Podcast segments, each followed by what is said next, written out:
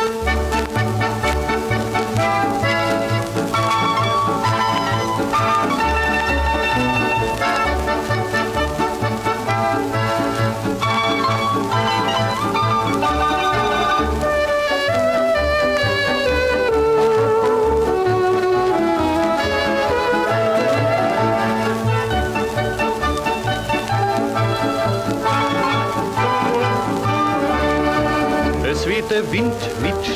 Stärke 10. Das Schiff schwankt hin und her. Am Himmel ist kein Stern zu sehen. Es tobt das wilde Meer. O seht ihn an, o seht ihn an. Dort zeigt sich der Klabautermann. Doch wenn der letzte Mast aufbricht, wir fürchten uns nicht.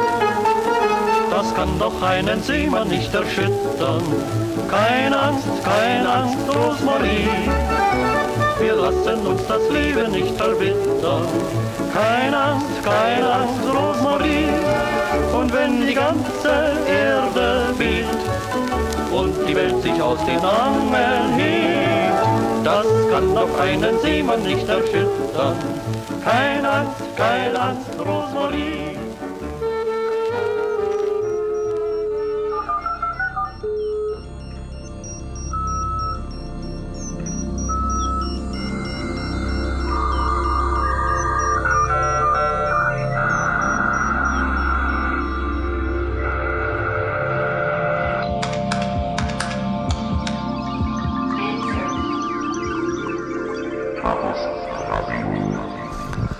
Hallo, hier ist Chaos Radio Express, Ausgabe Nummer 166.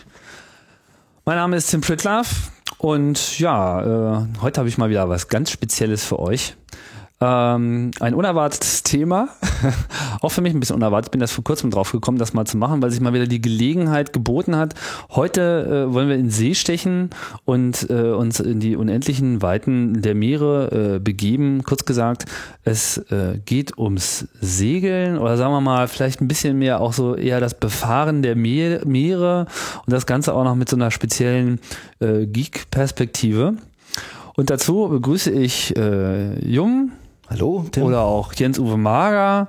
Äh, hallo, du bist mal wieder in Deutschland, das ist gut. Das letzte Mal, als wir die Gelegenheit hatten, haben wir auch gleich einen Podcast aufgenommen. Genau. Da allerdings so, so Sachen, die dich eigentlich auch schon seit langem äh, nicht mehr so richtig äh, beschäftigen. Das war Chaos Radio Express, Ausgabe Nummer 97, knapp zwei Jahre her. Ähm, da ging es um Fallsharing und Printsharing und so. Das ist ja deine alte Stärke. Ja, jetzt hast du ja deine Stärken so ein bisschen woanders äh, hin verlagert und äh, nutzt eigentlich den Großteil der Zeit mit, mit, ja, mit Reisen, kann man so sagen. Ne? Ja, ich Bist bin auf Dauerreise. Auf Dauerreise, genau. Also im Wesentlichen wohne ich jetzt auf dem Boot, auf dem Segelboot und befahre die Weltmeere. Hm. Aktueller Status Kolumbien. Kolumbien. Das heißt, das schunkelt, also da bist du natürlich jetzt gerade nicht und wir Nein, nein, nein. Bahncard 100 reicht auch noch nicht bis äh, Kolumbien. Aber da, da liegt das Boot jetzt Das sozusagen. Boot liegt es, also eigentlich liegt es nicht, sondern es steht an Land. Es ist mal für die Zeit der Abwesenheit sicher an Land gestellt und wird dann wieder ins Wasser gekommen mit dem Kran, wenn ich zurück bin. Weil man weiß ja gar nicht, was da alles so kommen kann. Genau, es ist ein bisschen unsicher ansonsten und es ist einfacher, das irgendeinem Bootyard an Land zu stellen. Sind große Hunde drumherum, keiner klaut was und so. Okay.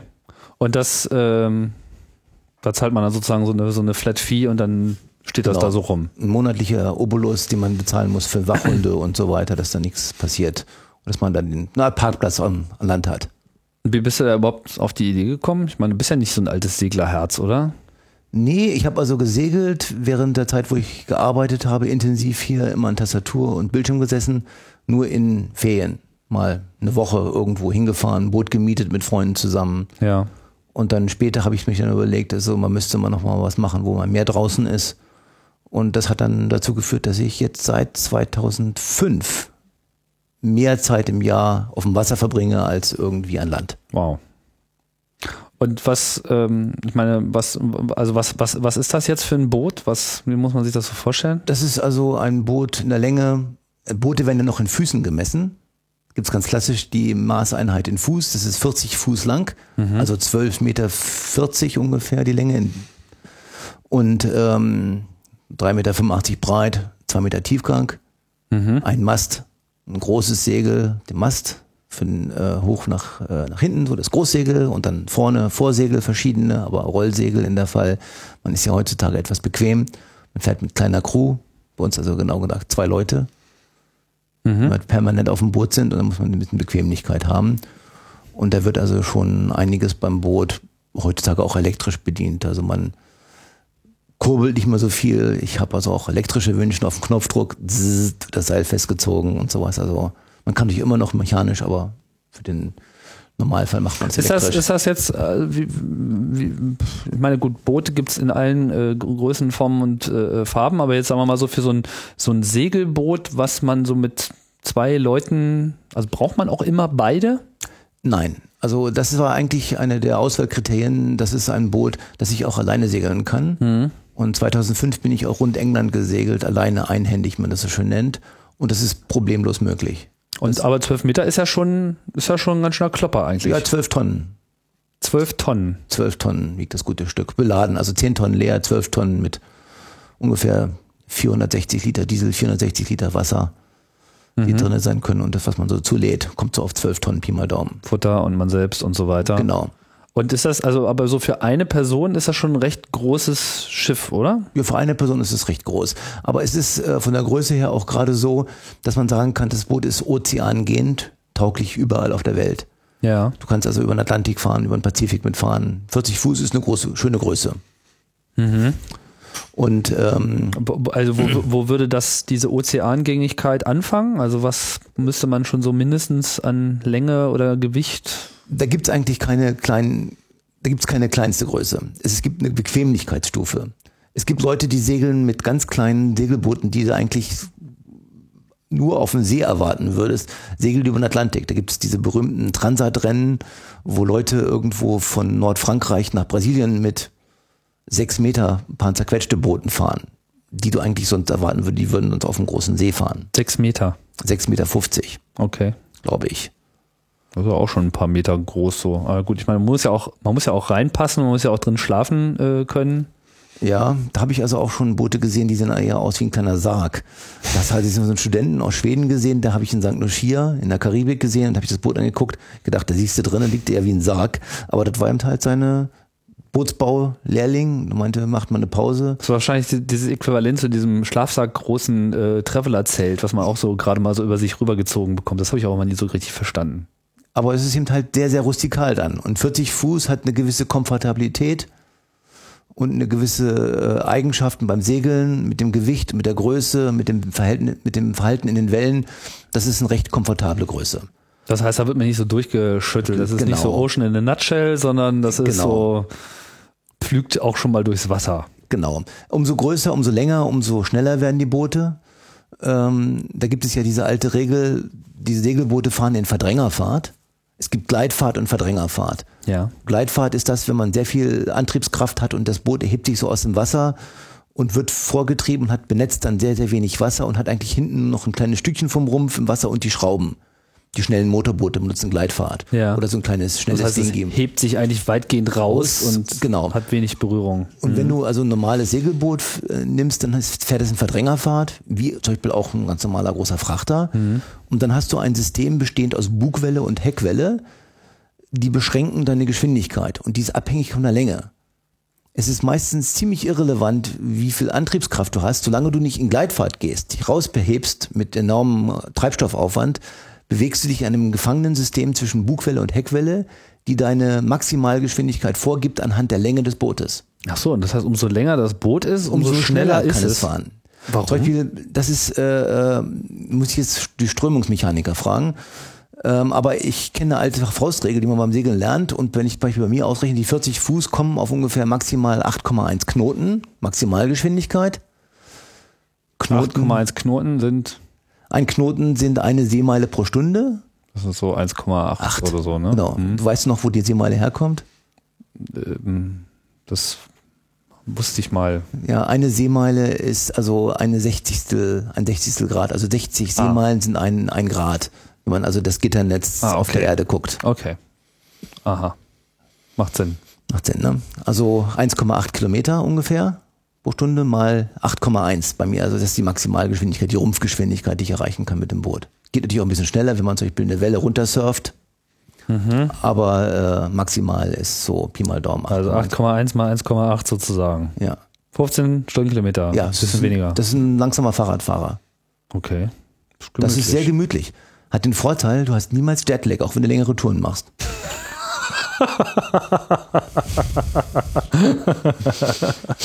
Das stimmt.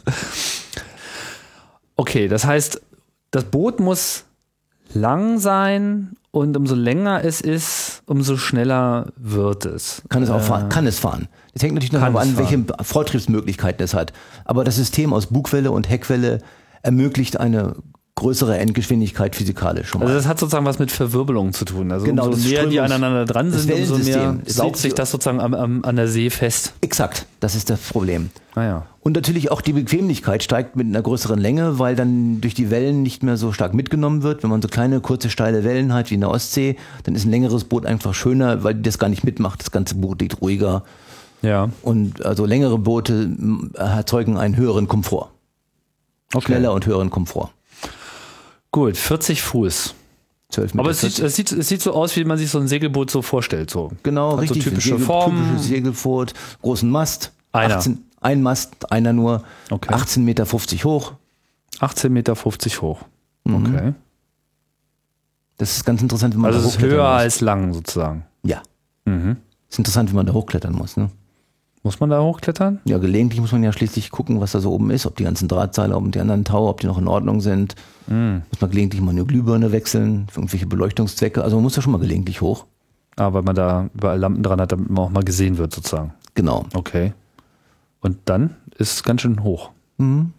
Schwankt das dann nicht irgendwie so ganz Ja. wüst hin und her? Das schwankt schon ganz schön. Also wenn man vor Anker liegt, also ich bin schon vor Anker hoch da gewesen ähm, und wo dann also noch gehöriger Seegang da war in der Bucht und dann ist das da oben schon ein bisschen so, dass man sich da festhält am Macht, man nicht so gegendengelt. Aber du machst das nur, wenn du auf Anker bist. Ja, ich habe es noch nicht gemacht. Äh, ich habe noch keinen Notfall gehabt, dass ich oben in den Mast müsste, während ich unterwegs war. Das könnte auch passieren, aber habe ich bisher vermieden. Und äh, hast du dann da auch was, was ich, so bergmannstaugliche äh, Sicherung, dass du dich da. Das macht man also mit einem Ding, das heißt Bootsmannstuhl. Man zieht sich dann hoch anhand einer von den Seilen, die da drin sind, also die Fallen, wie man sie nennt. Das sind Ja. die, die hoch und runter ziehen. Also eines der Fallen kann man sich dann hochziehen lassen über eine Winch, sitzt in so einem Stuhl drinne, der mit so einem Gurt ist, wo man sich so. Also mit Winch meinst du so eine, mit Winch ist also generell dieses Ding, was man so kurbelt. einfach so eine Seilkurbel. Genau, mit mehreren Gängen, meistens so zwei Gang-Winsche, dass man mit langsam drehen und schnell drehen zwei Gänge hat. Und der Bootsmannstuhl ist dann so ein, so ein Seil, was man unterm Arsch durchlaufen lässt und dann zieht man sich hoch. Das ist meistens ein Sitz. Also bei mir ist es so mit richtig so ein kleiner Sitz, der geformt ist, hier unten so ein kleines bisschen Sperrholz drin, dass man also bequem sitzt und nochmal um die Beine festgeschnallt, dass man nicht rausfallen kann da oben, dass man so halbwegs sicher sitzt. Das ist so eins von den elementaren Werkzeugen, das jedes Segelboot dazugehört. Also einen Bootsmannstuhl braucht man. Okay. Nein, Um, gerade um nach oben zu kommen, ne? ich überlege gerade, war ich überhaupt schon mal auf einem Segelboot? Ich glaube. Ich glaube nicht. Nicht? Nee, also zumindest nicht, dass ich jetzt mal so mit einem gefahren wäre. Also, Muss man mich mal besuchen kommen. ja, ja, wahrscheinlich. Na, erstmal hören, was noch für so Gefahren lauern. ähm, okay, das heißt, da kann man sich irgendwie so hoch äh, ziehen, dann muss man da irgendwie hoch und dann ist irgendwie hoch. Ist Also sehr hoch, also man, man darf da keine Höhenangst haben. Okay. Ne? Aber das ist ja nur, das ist ja nur Maintenance, das ist ja nicht für einen Normalfall. Das Ja. ist also, im Normalfall bist du unten im Cockpit und mein Boot ist dann auch ein, eine Variante, das nennt sich Center-Cockpit-Boot, weil das Cockpit in der Mitte ist, mit einer Achterkajüte, einer Vorder-, also einem zentralen Salon und einer Vorderkajüte. Aber es gibt Boote, die haben das Cockpit sehr weit hinten, Achter-Cockpit-Boote oder bei mir im Zentrum Center-Cockpit-Boote. Und Center-Cockpit-Boote haben meist so eine Eigenschaft, dass sie ein relativ kle- kleineres Cockpit haben, weil es in der Mitte etwas kompakter ist und wo man relativ gut geschützt ist vor überkommenden Wellen und dergleichen. Sozusagen ein ganz anheimliches, Also du bist schon drin du sozusagen. bist schon fast ja. drin so ein bisschen. Also du stehst ja jetzt nicht so hinten auf dem Heck so mit so einem Steuerrad in der Hand und dann immer so die Gischt im, im Maul. Genau, genau. So ist es nicht. Aber wenn es dann regnet, brauchst du keine Taucherbrille. Okay, das ist ja cool. Aber geht natürlich so ein bisschen, geht also dieses Piratenfeeling so ein bisschen weg, oder? Ja, man kann aber jetzt dieses, äh, was nach vorne einen Schutz gibt für Wellen, das kann man auch ein bisschen runterklappen und wenn man dann möchte, dann kann man auch am Steuer stehen und ähm, wirklich das richtige Regatta-Feeling bekommen. Aber ich bin jetzt nicht der Regattasegler, bei mir ist das mehr so das Ziel des Reisens, also Der Weg ist das Ziel. genau. Und das heißt auch bei mir ist der Autopilot derjenige, der am meisten steuert. Also ich selber steuere eigentlich nur oder äh, meine Frau steuert eigentlich nur, wenn irgendwie Hafengebiete sind oder wenn man sich in engen Bereichen aufhält, wo man nicht den Autopiloten steuern lassen kann. Okay, ganz modern. Und ähm, wie viel Leute würden so draufpassen eigentlich auf das Boot? Auf dem Boot, Boot gehen komfortabel vier Personen, ein bisschen kompakter fünf Personen, das ist das Maximum.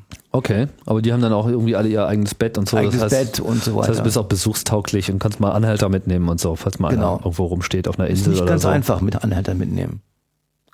Wegen der Anhalter? Nee, wegen der entsprechenden Bestimmungen auf den jeweiligen Ziel, also äh, Zielhäfen Ach so. ankommt. Also das wird also gerne ein Dokument äh, äh, geprüft, nennt sich Clearance Paper oder ZARPE in lateinamerikanischen Ländern, wo drinne steht im Abfahrthafen, welche Passnummern, welche Leute an Bord sind, welchem Am, am, im, beim Zielhafen, welche Leute sind an Bord und welche Passnummern haben die. Wenn da Unstimmigkeiten sind, also wenn man jemanden ertränkt hat und die auf dem unterwegs verloren hat oder jemanden dazu bekommen hat, Ja. dann bekommt man da also schon äh, Probleme mit den Leuten. Nicht, dass du da irgendwie so ein, ähm, so ein Selbstmörder da irgendwie da einfängst, der dann einfach so, tschüss, ich gehe dann mal mitten im Ozean. Ja, das wäre ungünstig. Also normalerweise fährt man eigentlich nur mit Leuten, die man ein bisschen kennt. Ja, ich hatte ja hier äh, letztes Jahr, auch genau vom Jahr, habe ich äh, eine Sendung gemacht über Piraten. Ich weiß nicht, ob du die schon gehört hast. Noch nicht, die ist noch mal in der Das wäre es eigentlich. Da geht's auch so um viel um Karibik. Und äh, also halt so richtig die richtigen Piraten, ne? Ja. Äh, CRE 133 mit dem Roland aus äh, Wien, das war ganz lustig, weil der hat sich da irgendwie sehr intensiv mit beschäftigt. Aber so in der Karibik ist das gerade nicht so ein Thema, oder? Also so aktuell. Doch, Ja? es gibt Piratenbereiche. Also es gibt äh, Gebiete, die generell äh, ähm, von Seglern, von, von Cruisern, wie man sie wie uns so nennen, nicht so gerne befahren werden. Das ist zum Beispiel auch Venezuela. Venezuela ist ein sehr gefährliches Gebiet momentan. Der Bereich äh, zwischen Venezuela und Kolumbien ist zum Teil sehr gefährlich. Sollte man aufpassen, wenn man da lang segelt. Wird sehr gerne überfallen. Boote werden von schnellen Schlauchbooten überfallen, ausgeraubt und dergleichen. Ist ein gefährliches Gebiet der Erde. Ist ja aber noch nicht passiert. Nein, Gott sei Dank nicht. Aber du bist ja gerade jetzt in der Gegend. Ja, ähm, ich bin momentan in Cartagena in Kolumbien. Das ist also aber erreicht im Direktsegeln äh, Segeln vom Norden her von Jamaika aus. Ich bin also jetzt die letzte Tour, die ich gemacht habe, Jamaika, Kolumbien gesegelt. Ja, da ist er sozusagen, also da Das hast sozusagen Venezuela äh, übersprungen. Venezuela habe ich da übersprungen. Wir waren mal vor zwei Jahren waren wir in Trinidad Tobago, Nähe von Venezuela. Und da hatten wir uns dann aber nicht entschlossen, nach Venezuela zu fahren, einfach wegen der gefährlichen Situation. Da kam dann ein anderes Segelboot an, das hatte Einschusslöcher im Rumpf von, äh, von Waffen und das war dann unattraktiv für uns geworden, haben uns entschieden, dann nach Norden zu segeln. Unattraktiv, ja. Kann ich mir gut vorstellen. Ja, ist sicherlich kein Spaß so. Äh, man hat man ja auch eine Menge zu verlieren, wenn man da irgendwie Ja, so ist ja alles an Bord. Das muss man sich vorstellen wie im Wohnwagen. Du hast deine Klamotten an Bord, du hast deine Spielzeuge an Bord, nicht unerhebliche Investitionen an irgendwelchen Gerätschaften Ja, und das möchtest du nicht verlieren. na klar. Aber so grundsätzlich ist man natürlich dann andererseits, wenn man jetzt mal von den Piratenbedrohungen absieht, also so Verkehrsunfälle etc., das ist ja jetzt nicht so ein großes Problem. Das könnte ein Problem Also sein. im Hafen vielleicht, Im oder? Hafen gibt es diese Sache mit dem sogenannten Hafenbillard, wie wir das nennen. ich kann es mir schon fast vorstellen. Ja. Also wir hatten Schlecht verteutes äh, Gerät oder was? Genau, das kann immer mal passieren, dass immer entweder jemanden, der Anker direkt, wenn man also eine sehr enge Bereich hat, wo viele Boote ankern, dann kommt man ein Gewitter mit starken Böen und dann hält der Anker doch nicht wie so gewünscht, so fest, wie man es gerne hat und dann bewegt sich das Boot langsam in die Richtung von anderen Booten. Die anderen Booten holen schon ihre Fender raus und versuchen dann Ihre was? Fender. Fender sind diese Diese da an der Seite oder was? An der Seite die großen Kunststoff, aufgepumpten Kunststoffwürste oder, Ah, ja. oder Bälle, die dazu dienen, dass man, wenn man gegen einen Steg fährt, dass man dort. Stoßstangen sozusagen. Stoßstangen, genau. Die werden rausgehängt, die werden an den Seezaun gehängt und werden dann im, im, im Hafen verwendet, wenn man irgendwo an, an der Tankstelle anlegt oder wirklich in einem, in einem Liegeplatz, wo das Boot dann liegen kann längere Zeit. Oder wenn man vor Anker ist, dann holt man und raus, wenn ein anderes Boot langsam anfängt zu driften. Man glaubt, das könnte vielleicht zu nahe kommen. Gibt's immer wieder die Situation. Okay, verstehe. Aber dann, wenn man erstmal so draußen ist, dann ist das ja jetzt nicht so. Mm, Man muss immer aufpassen. Also was wir machen, auch wenn wir nachts segeln, dann wird also dann Nachtwachen eingeteilt, dass immer jemand oben an Deck ist und auch Aussicht halten kann, weil ich habe also auch schon Immer. immer. Ähm, bis auf kleine Pausen, wenn man auf Klo geht oder so. Aber das ist ja nicht so, Ja. es ist nicht so wichtig, dass also jede Minute jemand guckt, aber alle. Aber ihr bleibt jetzt nicht einfach mal so nachts stehen und schlaft und wacht dann auf? Nein, das macht man meist nicht. Auch wegen dem Seegang ist es eigentlich nicht angebracht, einfach mit dem Boot einfach anzuhalten. Man lässt das weiter segeln. Ja. Das Ganze wird instabil und es bewegt sich sehr stark und Und das einfach- Autopilot einfach so laufen lassen wäre jetzt auch nicht so angesagt. Wie man gesagt, man lässt ihn laufen, man ist aber an Bord und man hört zum Beispiel Tims Podcast äh, mit dem Kopfhörer und ähm, äh, beobachtet äh, gelegentlich mal so alle zehn Minuten, macht man mal so einen Umblick oder alle fünf bis zehn Minuten guckt man sich mal um und guckt, welche Boote in die Nähe kommen. Also ich habe schon erlebt, äh, mitten in der Karibik kommt dann ein Frachter einem entgegen und der hat einen anscheinend nicht gesehen, weil der hat auch alle Radargeräte ausgeschaltet, der fährt einfach auf Autopilot. Ich weiß nicht, die Crew guckt gerade Fußball oder was auch immer die gerade tun. Und die interessieren sich nicht. Und es ist ja auch an der Stelle, die sind aus massiv Stahl, groß, und wir sind ein kleiner Plastik-Joghurtbecher. Ja. Und Joghurtbecher auf Stahl, das hören die nicht mal hinten, wenn da vorne was knallt. Da sieht man dann nur noch beim Absaufen hinten so das große Schild We Break for Nobody. Ja. Ja. So ungefähr. Okay. Also ich glaube, das hängt natürlich an, wo die herkommen oder was sie tun. So ein großes Kreuzfahrtschiff mit voller Crew wird wahrscheinlich immer jemanden Ist denn da viel Verkehr? Oder ist man da, ich meine, du bist ja auch über den Atlantik gereist, man, da würde ich mir schon denken, dass man da auch mal einen Tag niemanden sieht. da sieht man etliche Tage nichts. Da Ja. sind wir gefahren, ja, die Route äh, von den Kanarischen Inseln Richtung Kapverde-Inseln, noch ein bisschen südlicher und dann von Kapverde-Inseln direkt westlich äh, in die Karibik rüber. Und dort begegnet man so gut wie keinem. Also wir hatten das, den Effekt, dass wir, die ganze Überfahrt lief über 18 Tage. Also hat von den Kanarischen Inseln bis nach Barbados 18 Tage gedauert. Und äh, wir haben kurz bevor wir nach Westen abgeknickt sind, also erst noch ein bisschen südlich von den Ka- Kanarischen Inseln, dann als wir westlich abgeknickt sind, haben wir letzten Dampfer gesehen, der zwischen Kanarischen Inseln und Kap Verde hin und her gefahren ist, bis wir das erste Fischerboot ungefähr einen Tag gesehen haben, bevor wir nach Bar Barbados angekommen sind. Also es waren fast 16 Tage nichts gesehen. Aber trotzdem war immer jemand da und hat geguckt. Nee. Also wir haben immer geguckt, Ja, auf alle Fälle. ja. Sicherheitshalber. Aber wir haben Hat niemanden gesehen. Ja, es hat nicht, war nichts da. Hm. Außer Vögel oder gelegentlich mal oder man sieht mal Delfine irgendwo. Wie fühlt man sich dann so? Also, das. Es ist ähm, ein ganz eigenes Gefühl. Ähm, es ist gemischt. Manche Leute finden das entsetzlich. Andere Leute finden das wunderbar, weil im Einklang mit Natur, man hört nur Rauschen von Wellen und Wind und man ist ganz alleine. Es ist also sehr schön an der Stelle, aber auch ein bisschen langweilig. Also ich habe nach der Überfahrt mein ganzes Buch vorher ausgelesen gehabt. Also ich war, war da so ziemlich, äh, Das ist ja auch mal gut. ist auch gut. Ja, aber es ist eine ganz ruhige Sache. Man ist ganz in seinem Trott drin. Ne? Also das, ich glaube, das wichtigste Thema ist, was kochen wir heute zu Abend?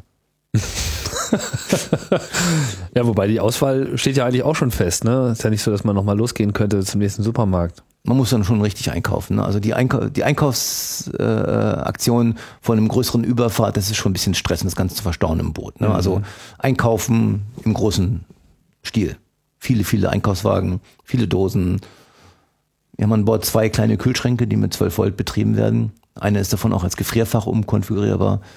Ähm, haben wir auf der Atlantiküberfahrt tatsächlich als Gefrierschrank verwendet, um eingefrorenes Fleisch und andere eingefrorene Sachen zu haben.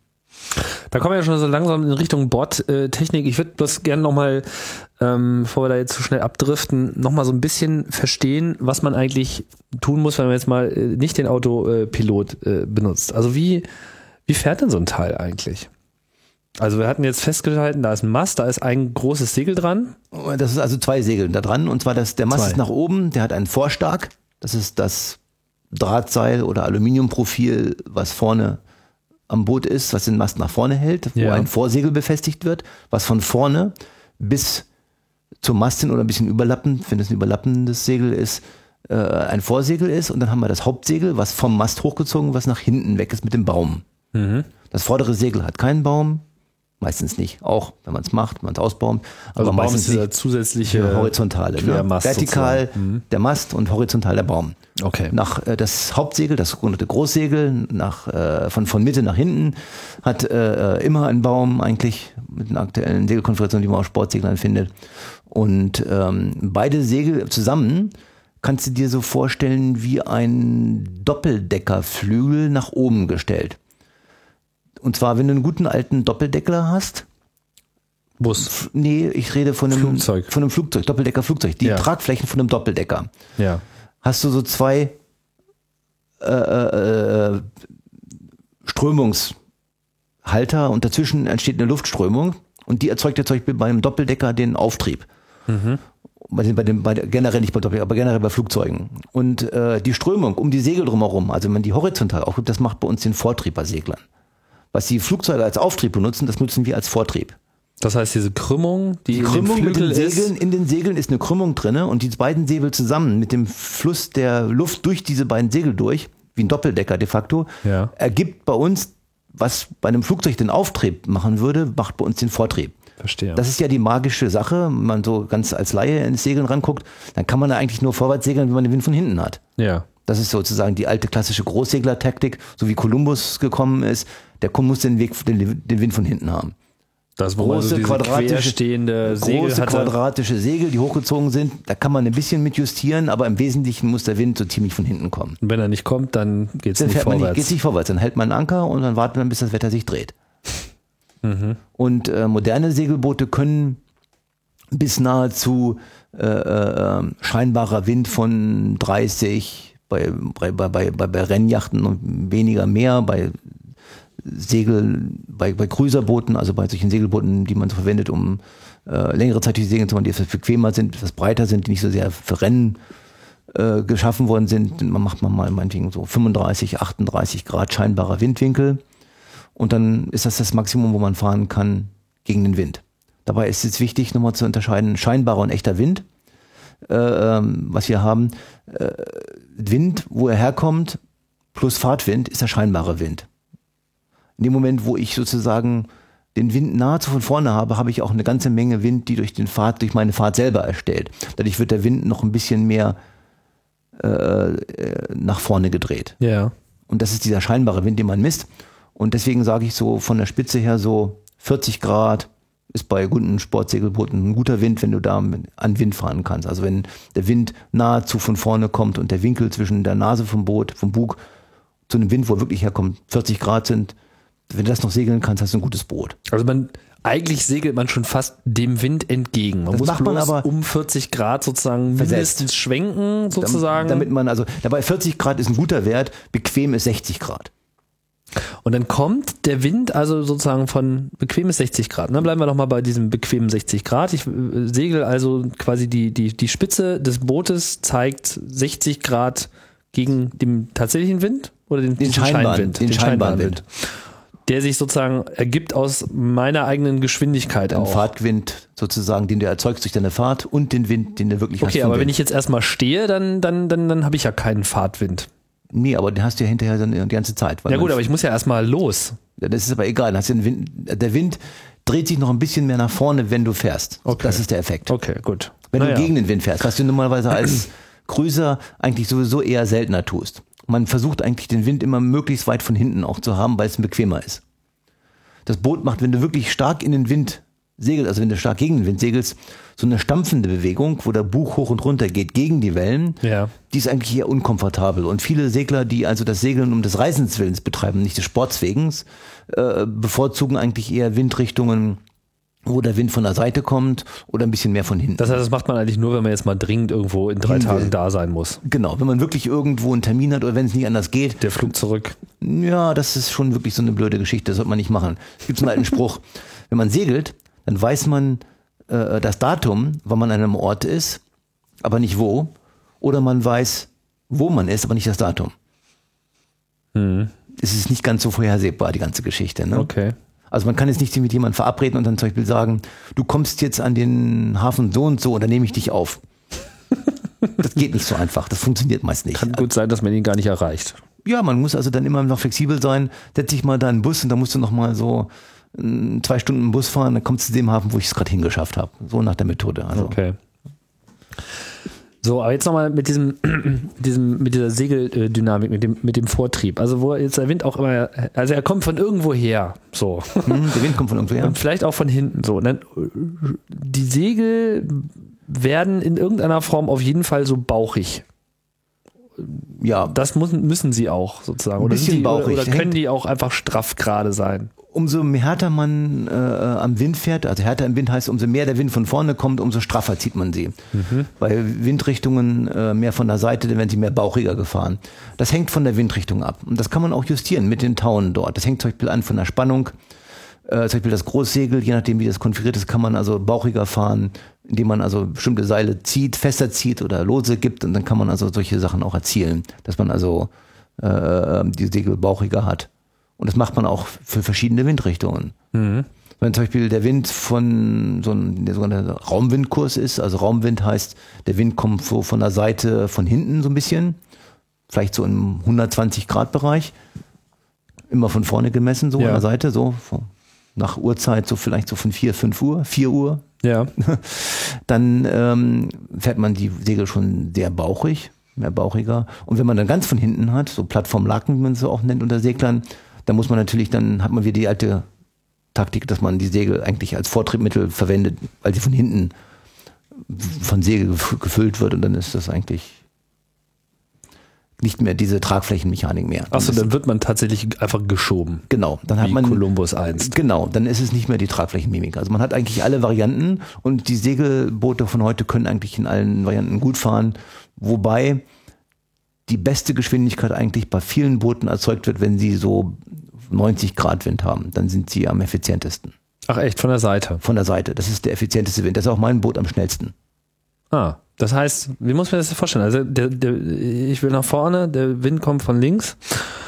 Oder man sagt Lee oder was. Nein, also der Wind kommt immer von, also Lee ist und Louvre, das ist die alte Sache, äh, ähm, das kann man sich daran ganz gut merken. Äh, ähm, Lee ist die Seite eben halt, wo der Wind hinpustet und Louvre, wo, der Wind so herpustet. Also sprich, Okay. spucken würdest du in, in Lee, ne? Also Okay. dass du es nicht ins Gesicht kriegst. Okay, also kommen tut er von Louvre sozusagen. Ja, genau. Okay, alles klar. So, das heißt, das drückt dann quasi direkt in meine Segel ein. So, und jetzt mit so einer einfachen Denke, wenn man ja sagen, okay, alles klar, der Wind kommt von der Seite, dann kippt das Boot einfach um, weil drückt ja oben gegen die Segel und dann kann es ja eigentlich nur ins Wasser fallen. Das passiert aber nicht, Weil sondern unten im Kiel sind, sind große Bleigewichte. Segelboote haben normalerweise große Gegengewichte im Kiel. Zum Beispiel bei meinem Boot sind das 4,1 Tonnen Bleige, die da drinne sind. Und ähm, die wirken als Kraft gegen den Wind. Das ist dieser Effekt, wo du so siehst, wenn die Boote äh, ähm, Schräglage haben, die Segel werden runtergedrückt ein bisschen, aber das, äh, ähm, äh, der Kiel geht als Gegengewicht und ähm, das Boot richtet sich auch wieder auf. Wenn zum Beispiel eine Böe kommt und hat zum Beispiel zu viel äh, Segel draußen, dann drückt der, das, der, Wind das Boot mal ein bisschen runter und dann geht's wieder hoch, weil das Bleigewicht unten im Kiel dagegen ist. Okay. Ähm, aber wie funktioniert das jetzt mit dem, mit dem Vortrieb? Also wenn das, wenn du jetzt auch sagst, das Boot funktioniert sogar optimal, wenn der Wind von der Seite kommt. Dann wird das Segel rausgestellt. Das muss man sich so vorstellen. Äh, ähm, den genauen Winkel kann ich dir jetzt nicht sagen. Also ich weiß, dass ich zum Beispiel mein Großsegel so weit öffne, dass der Baum in meinen Heckkorb zeigt, also hinten in die eine Ecke. Dann mache ich so mein Segel auf für halben Wind. Also halber Wind nimmt man den Wind, der von der 90 Grad von der Seite kommt. Dann wird das Großsegel weit aufgeöffnet. Das ist in so einem Winkel von, ich weiß nicht, vielleicht 40 Grad von vorne so steht. Das ist also so geöffnet Aber dann ist. Richtung, Vorsegel- Richtung Lee. Also ja, genau, Richtung Mhm. Lee. Und äh, beide Segel werden soweit geöffnet. Die werden so versucht, dass sie so ein paar Pi mal Daumen parallel stehen.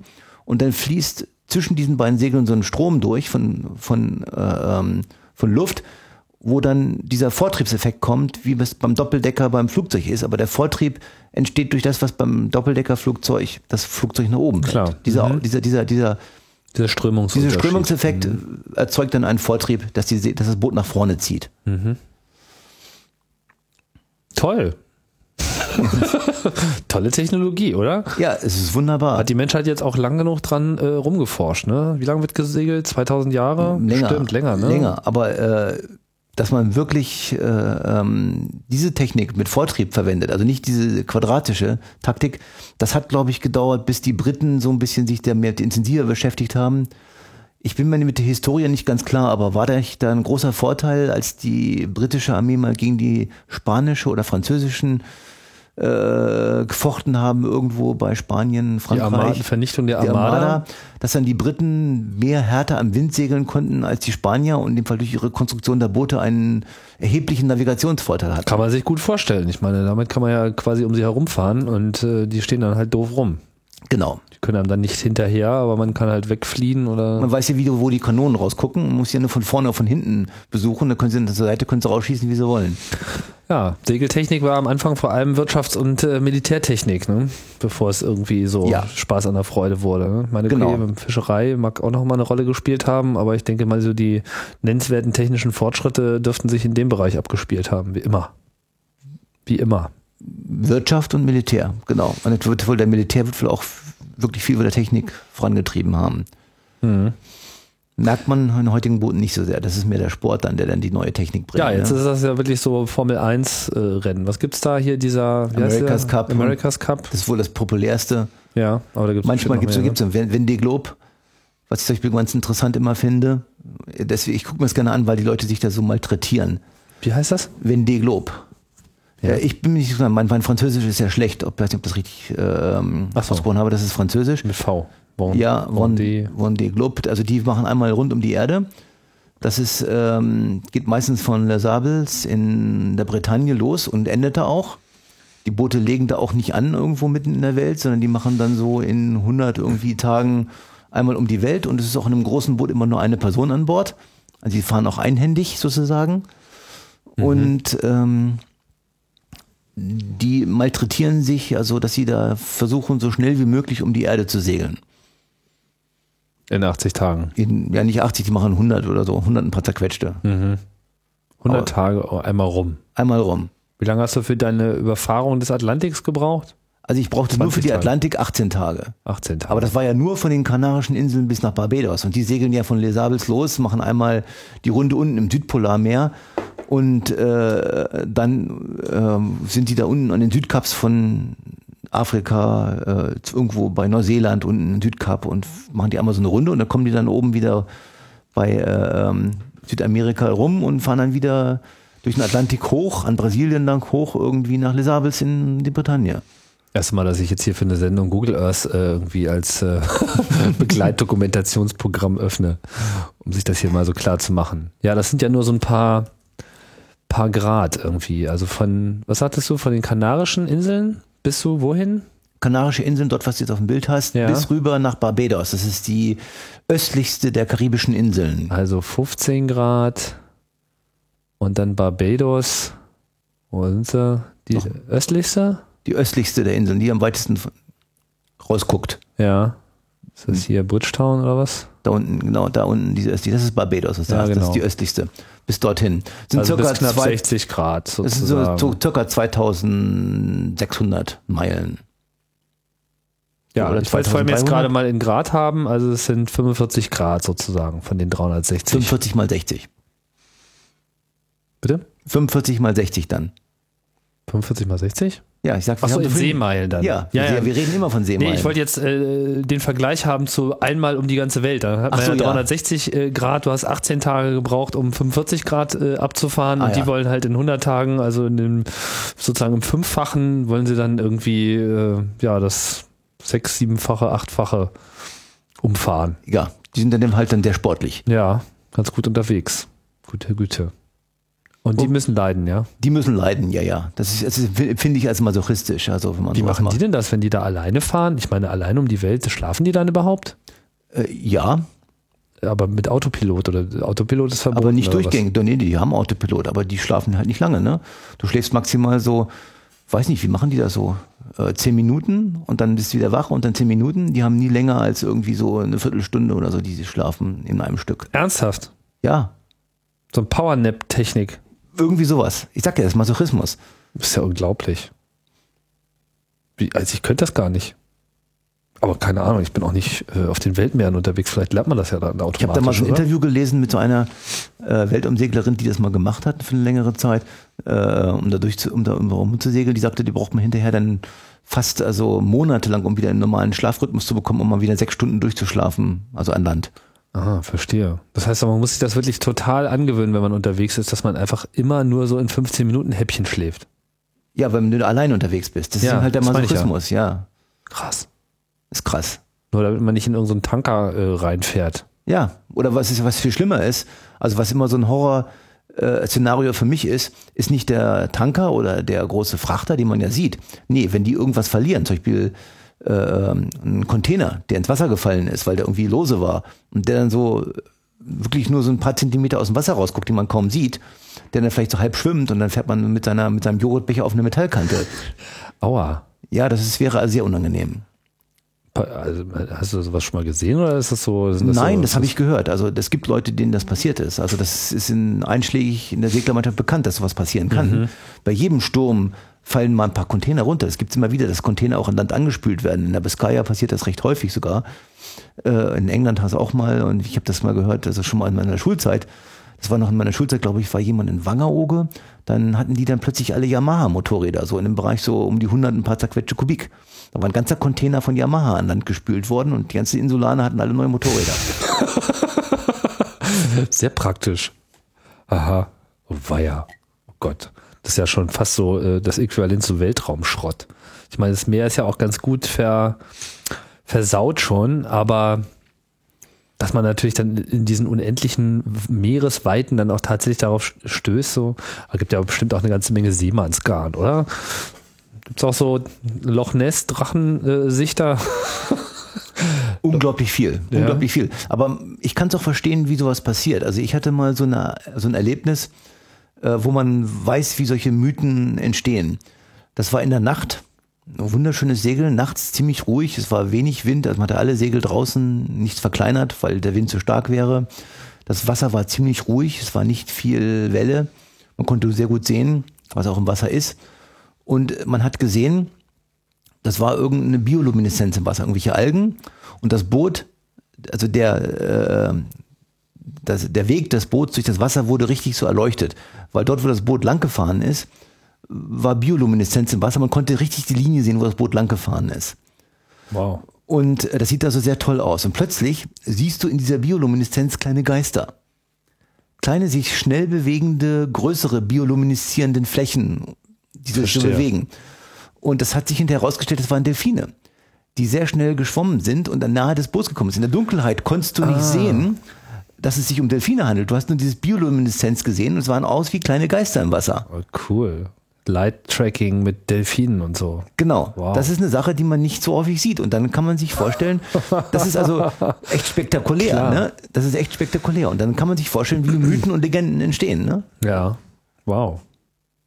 Na, ein bisschen äh, Wissenschaftsgrundbildung äh, hilft sozusagen. Ja, genau. Kann ich mir gut vorstellen, dass da ein paar äh, alte äh, Seemannshaudegen dann im Hafen dann aber auch mal einen zum Besten geben, was sie nicht alles so Genau. gesehen haben, etc.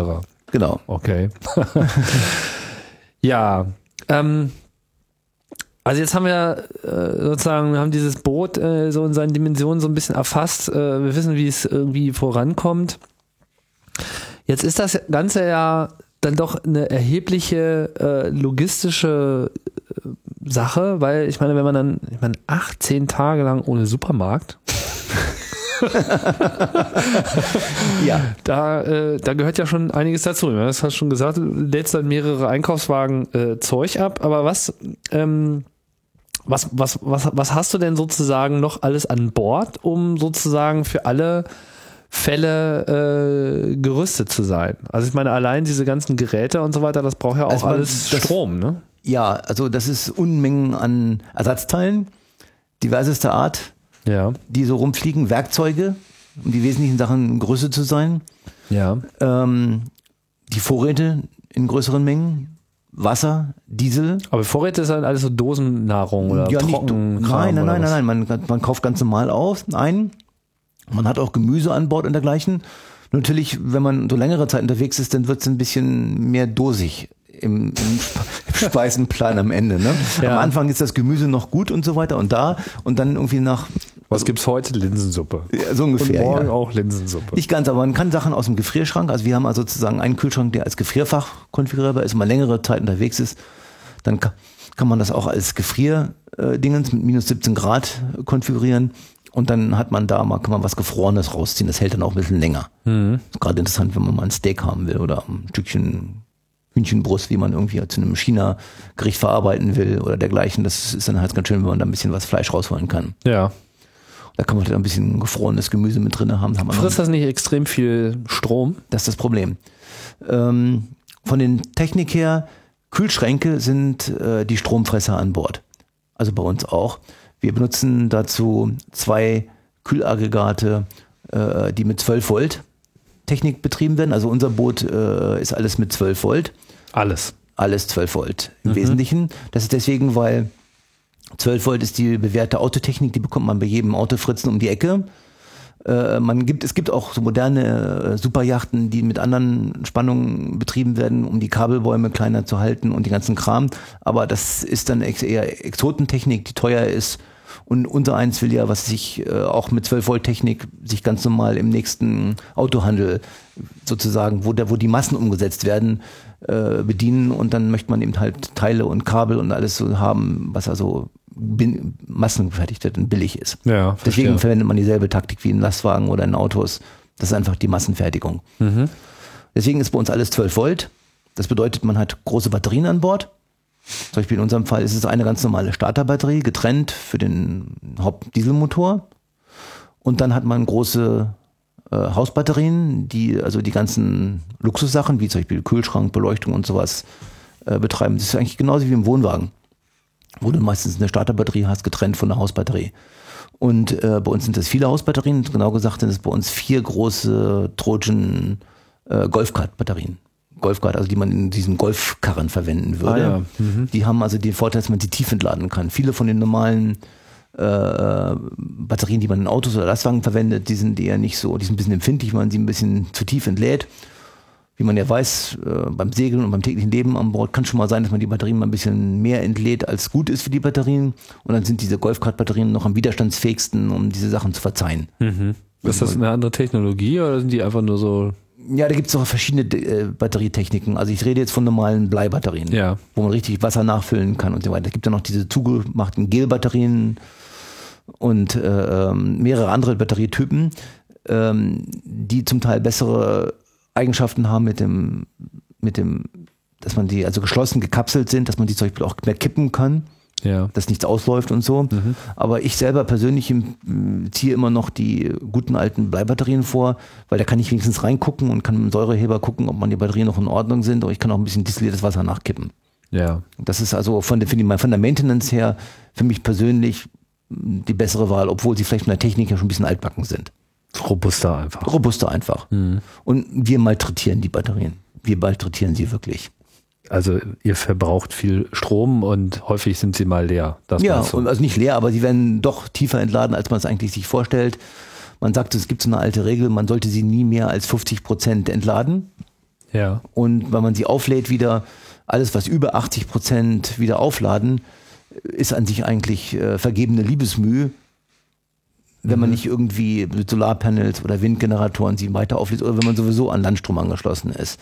Weil also alles, was über 80 Prozent ist, dann ist die Ladekurve so flach, dass die Batterien so wenig Energie aufnehmen für so viel, was man reinstecken muss, dass es sich nicht mehr lohnt. Ach so, dass man einfach Dass man viel Pegel- Strom verbraucht, ohne dass viel hängen bleibt. Das, Genau, Darum geht es gar nicht so sehr um die Zeit, sondern um was einfach an Energie überhaupt noch übertragen wird. Genau. Das ist diese Ladekurve. Die wird am Anfang, wenn sie schnell geladen, dann wird das Vollladen immer langsamer. Und deswegen, man sagt so Pi mal Daumen als Baum, als, als Daumenregel 50 Prozent unter nicht und mehr als 80 macht keinen Sinn, außer man fährt sowieso gerade mit dem Motor oder es ergibt sich einfach, dass man es laden kann ohne so große Kosten. Mhm, verstehe. Vier dicke Teile, ja. Das sind vier dicke, sind 6 Volt Batterien, die dann in, Reihe, in, in Parallel und in Reihe gemacht. Gibt so circa 480 Ampere-Stunden. Das heißt, ihr habt sozusagen so, so ein Konglomerat an, an, an Akkus, die sozusagen eine Hauptstromquelle Quelle für die ganzen Hausverbraucher, unabhängig jetzt von der. Motorgeschichte, weil die haltet ihr separat, weil Motorstarten ist schon mal, immer, sollte immer funktionieren. Ja, verständlich. Aber zur Not könntet ihr auch das, den. Heimstrom dann sozusagen verwenden, weil es ja, Ja. alles dasselbe System ist. Verstehe. Wann braucht man denn diesen Motor überhaupt? äh, für Hafenmanöver. Ähm, Im Wesentlichen, wenn du rein und raus fährst in, in Hafen zum Beispiel oder in eine enge Bucht, wenn du sehr manövrieren willst.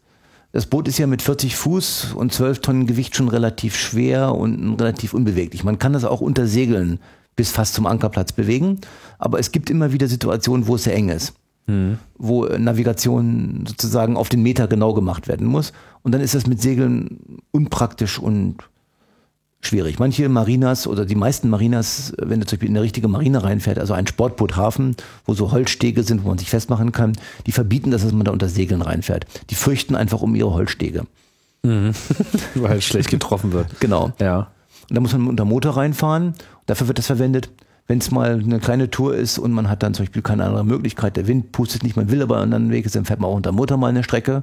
Oder was immer wieder mal passiert, Kanalfahrten oder Flussmündungsfahrten, wo das denn nicht geht, wo man nicht segeln kann, wo man dann einen Motor braucht. Hm, verstehe. Und äh, kann man den, äh, den Motor auch sozusagen als Stromerzeuger Ja. äh, nutzen? Ist, äh, weil der Licht, die Lichtmaschine läuft ja. Zum Beispiel in meinem Boot ist ein 55 PS äh, äh, Volvo Penta Motor eingebaut. Äh, ein sehr klassischer alter Dieselmotor. Das Design ist bestimmt 25 oder 30 Jahre alt oder, älter. Also ganz klassisch, nicht so Common Rail wie in einem modernen Dieselauto, sondern richtig altes, klassisches.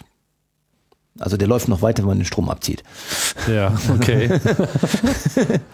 auch hier wieder Zuverlässigkeit, Genau, genau. Der wird auch noch abgeschaltet, indem man also ihm da den Diesel wegnimmt. Ne? Ja, okay. Dieselt dann aus. Ja, genau. Und ähm, diese, äh, ähm, das hat natürlich eine Lichtmaschine und die Lichtmaschine wird dann verwendet auch um den zu laden. Das bedeutet, wenn man dann mit dem Segeln fertig ist und dann zum Beispiel nicht in eine Marina fährt, sondern in, in eine Bucht fährt, um, um zu ähm, um zu ankern, hat man durch den Motor, der dann im Moment läuft, nochmal Strom, der die Batterien auflädt, je nachdem wie lang die Anfahrt dann ist, noch der letzte, wo man das dann machen muss, wie weit man sich da reinschlängeln muss.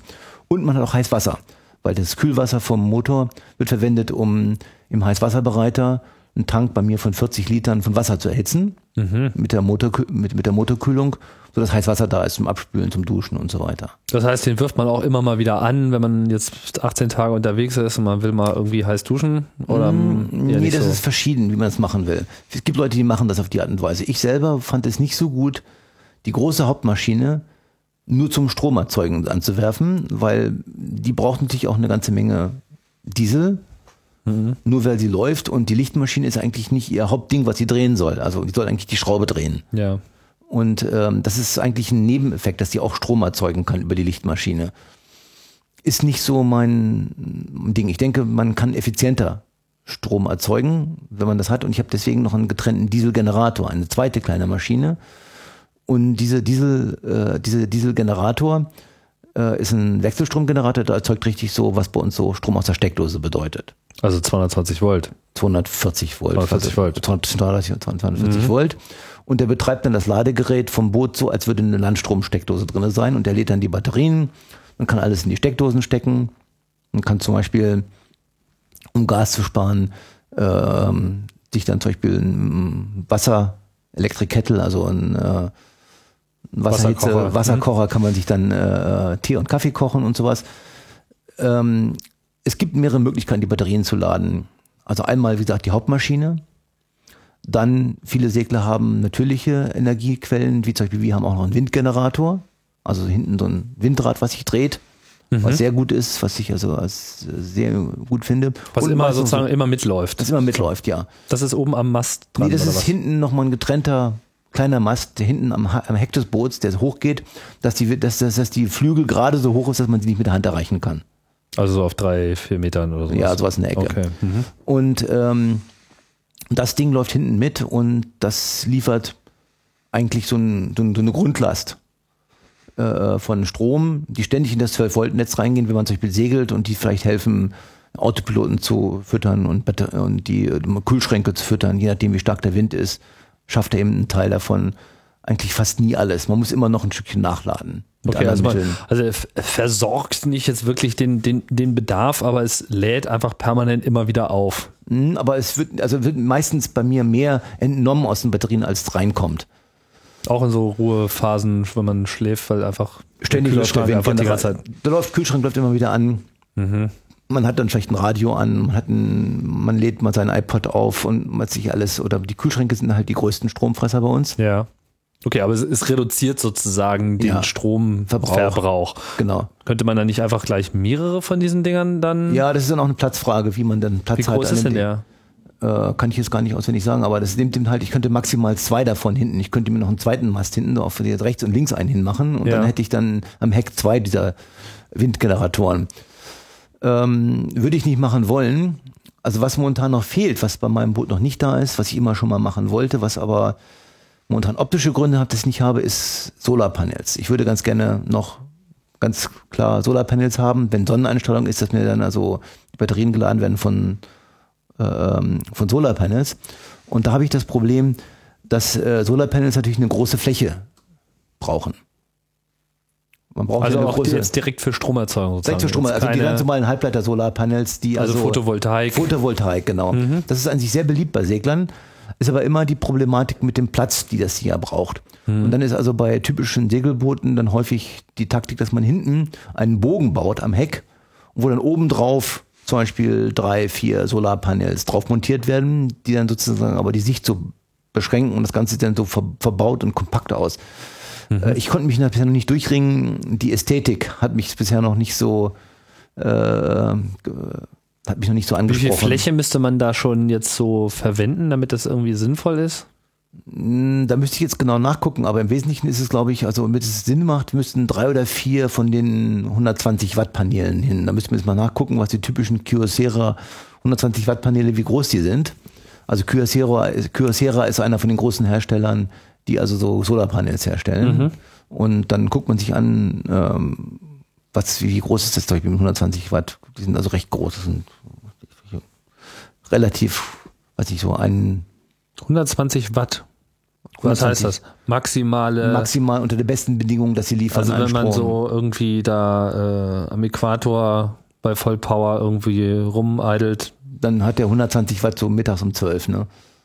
Und davon dann drei Stück, Vier, vier wäre gut. vier Stück. Na, da kriegt man ja dann den Kühlschrank auch locker mit gefahren. ja, da wa? kann man auch die Batterie mit aufladen. Wenn du solche Mhm. äh, Solarpanels hast, dann dann leitet da, wenn du dann einen sonnigen Tag hast, dann kannst du dein Funkgerät, deinen Laptop und mit dem Inverter, also der, der wie aus 12 Volt wieder 22 Volt macht und alles, dann kannst, kannst du von den Solarpanels Sind die füttern. teuer?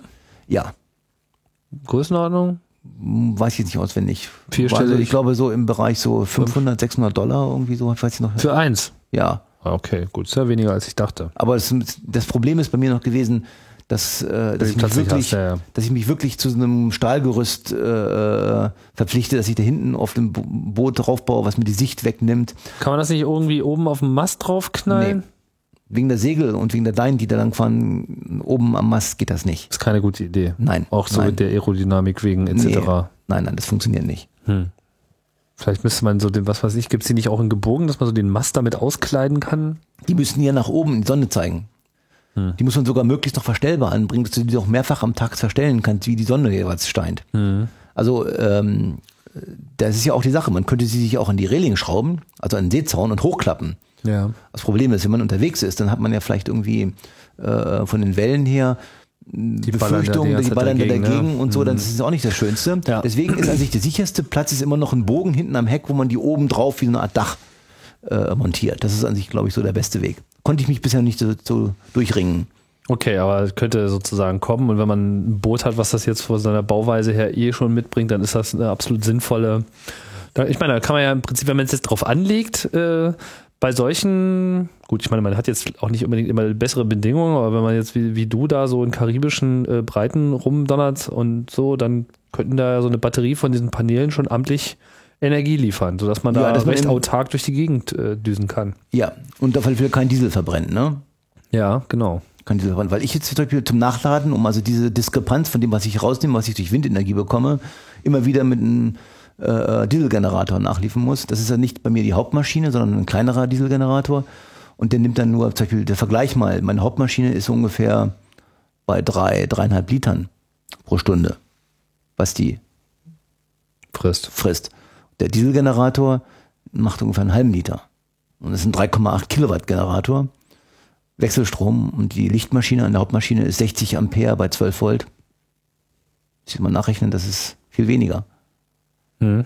Sind ja nur 700 Watt. Wie viel ist das? Knapp 800 Watt oder Ich sowas. habe jetzt nicht mehr so richtig mitrechnen können. Also 12 Volt mal ähm, äh, circa 60 Ampere. 12 mal 60 sind äh, 720 Watt. Mhm. Und der Dieselgenerator macht 3,8 Kilowatt. Mhm. Sustained so ziemlich. 3, ne, fast 4 mal Überlast, Überlast. Und das macht er mit einem halben Liter.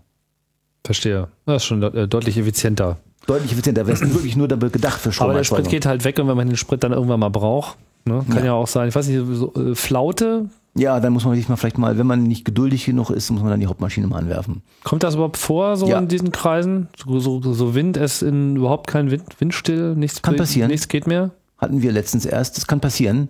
Also in der Karibik ist ja das, dieser Bereich der sogenannten Passatwinde. Die sind relativ konstant, da immer Wind äh, aus Osten. Durch Erddrehung und durch die Wettersysteme äh, hast du ja einen Gürtel um die Erde, jeweils nördlich und südlich des Äquators, wo ähm, Wind relativ konstant ist. Die, äh, Im englischen Sprachraum wird das ja Tretwindzone benannt. Deswegen, weil dort die Handelsschifffahrt immer lang gefahren ist. Ja. Und ähm, da kannst du ohne Probleme in dem Bereich immer mit einem konstanten Wind aus nordöstlichen, also nördlich des Äquators, nordöstlichen Richtungen oder südlich des Äquators, südöstlichen Richtungen rechnen. Mhm. Je nach Jahreszeit mal stabiler, mal nicht so stabiler. Aber das ist auch der Gebiet, wo man zum Beispiel bei einer Atlantiküberquerung hinein will, um dort konstante Winde zu bekommen, um immer gut vorwärts zu kommen. Also mit anderen Worten, Flaute ist selten, aber kann passieren. Ja, kann passieren, wenn zum Beispiel schlechtes Wetter vorkommt. Hatten wir es letztens in der Karibik, dann fuhr da so ein, äh, ein, ein, ein Gebiet von Schlechtwetter durch die Gegend nördlich von uns, das dann sich hinterher zu einem Hurrikan ausgebildet hat. Oha. Und ähm, das ändert natürlich also schon sehr weitflächig äh, um sich drumherum das Wetter und auch die Winde. Und das hat wie so ein Staubsauger den Wind so aufgesaugt, dass dann plötzlich von und bei uns Wind aus Süden kam, was also bei der Jahreszeit eigentlich unüblich ist, absolut unüblich. Aber es war eben halt, äh, das war der Hurricane Earl, der hat dann also Nord, weit nordöstlich von uns, der war noch weit entfernt, aber das Wetter hat total beeinflusst. Mhm. Ja, Wetter. Wetter ist natürlich so der ständige Begleiter. Ne? Das ist ja fast das Einzige, was man da sieht. ähm, du hast ja da äh, so allerlei ähm, Sensorik äh, am Start. Ne? Ja, es, es gibt eine Menge an Elektronik in einem Boot. Ja. Das fängt also mit solchen Kleinigkeiten an, dass man ein Messgerät braucht, um zu wissen, wie schnell ist man durchs Wasser. ja. Geschwindigkeit durchs Wasser.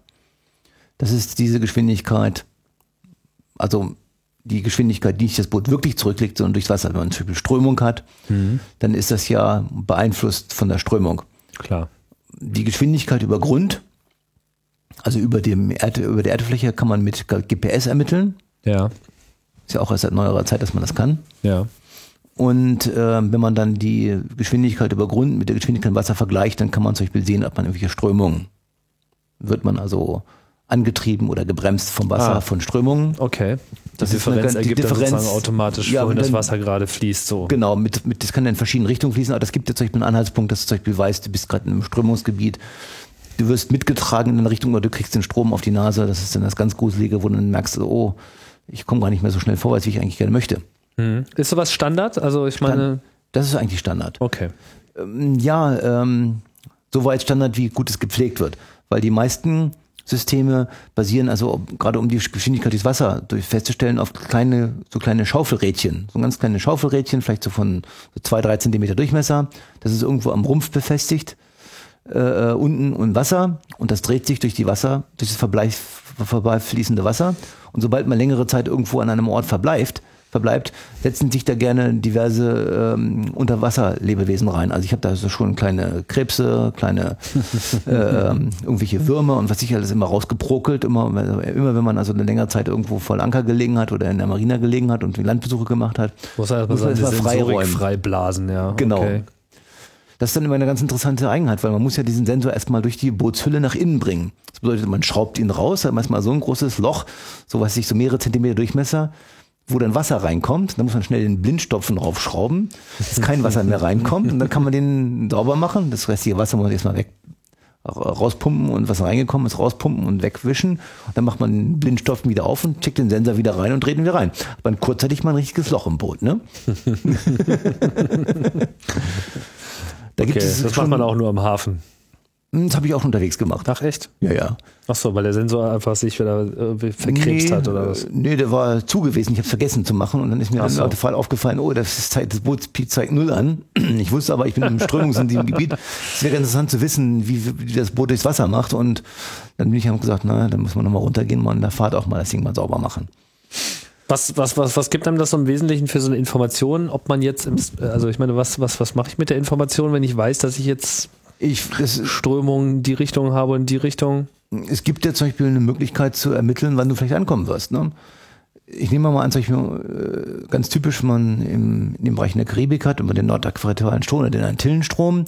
Das sind Ströme, die in bestimmte Richtung hinterher den Golfstrom dann ergeben. Also das nordäquatoriale Strom kommt äh, an der Westküste Nord- Afrikas. Nord- Nordäquatorialer Strom. Ah, okay. Mhm. Das ist ein Strom, der beginnt, ich weiß nicht, das ist ein Reste vom Humboldt-Strom oder was weiß ich, die dann also irgendwo nicht Humboldt-Strom, also irgendein Strom, der bei Afrika nach Norden fließt, irgendwo in den Kapverde-Inseln von dieser Nase Afrikas nach Westen abgeleitet wird. Und der Strom, genau, der fließt da äh, an dieser afrikanischen Küste nach, erst nach Norden und dann äh, wird er umgelenkt nach Westen und fließt rüber in die Karibik. In der Karibik wird er abgelenkt nach Norden und kommt und fließt dann als Golfstrom an der nordamerikanischen Küste und fließt dann nach Europa. Das ist unsere Heizung. Das ist das, was uns das schöne Wetter gibt, obwohl wir ja eigentlich also das, so weit weg heißt, sind vom Äquator, dass es auch kalt sein könnte. In verschiedenen Teilen der Erde heißt der halt verschieden. Also der beginnt als nordäquatorialer Strom von der afrikanischen Küste rüber in die Karibik und ist dort der Antillenstrom und wird dann in der nordamerikanischen Küste der Golfstrom. Also der heißt schon Nordäquatorial, wo er noch im Süden des Äquators ist? Oder heißt er da? Da heißt er wieder anders. Tut mir leid, weiß ich nicht auswendig. Okay, gut. Also dieser große Strom auf jeden Fall, der durch den Atlantik durchpflügt. Ja gut, Genau. aber ich meine, ich weiß doch äh, schon von der GPS-Messung her, was so meine reale Geschwindigkeit ist, um jetzt meine Geschwindigkeit abzuschätzen. Da ist mir die Strömung noch eigentlich egal. Mir ist es zum Beispiel nicht ganz egal, weil ich zum Beispiel damit also feststellen kann, zum Beispiel, wie gerade die Tide ist. Also wie zum Beispiel, wenn zum Beispiel an einem der Küstengebiet ist, wie zum Beispiel in der nordamerikanischen Küste, die also sehr viel Tide auch hat, wie hier bei uns auch, in der, in der englischen und in der französischen Küste, sagt dir das zum Beispiel aus, wie stark der Strom gerade ist. Und dann weißt du zum Beispiel auch gerade, wie die Tide ist, wenn du gerade keinen Tidenkalender in der Nähe hast. Ah, verstehe. Oder ähm, ähm, es äh, ist ganz interessant zu wissen, wie viel man vorhalten muss. Du musst ja zum Beispiel diesen Tidenstrom auch berücksichtigen in dem Winkel, wo du hinfährst. Also du weißt zum Beispiel, der Tidenstrom setzt jetzt zum Beispiel äh, ähm, in einem Winkel von 40 Grad auf die Nase sozusagen und drückt dein Boot äh, ähm, äh, in der Richtung. Meinetwegen, Also die, die Gezeiten, die, die, die merkt man richtig sozusagen. Oh, die sind deutlich sichtbar. Es gibt Situationen, wo du einfach manche Sachen nicht befahren kannst, weil die Gezeiten verhindern würden, dass du vorwärts kommst. Es gibt im, zum Beispiel in sehr gezeitenintensiven Gebieten wie zum Beispiel äh, Nordfrankreich oder England, die Englandküste, äh, Gebiete oder in, in Schottland oben, wo du mal sechs, sieben, acht Knoten Strom in der falschen Richtung haben kannst. Verstehe. Und wenn man selber nicht mehr als 6, 7, 8 Knoten fährt, Dann kommst du nicht vorwärts, dann fährst rückwärts.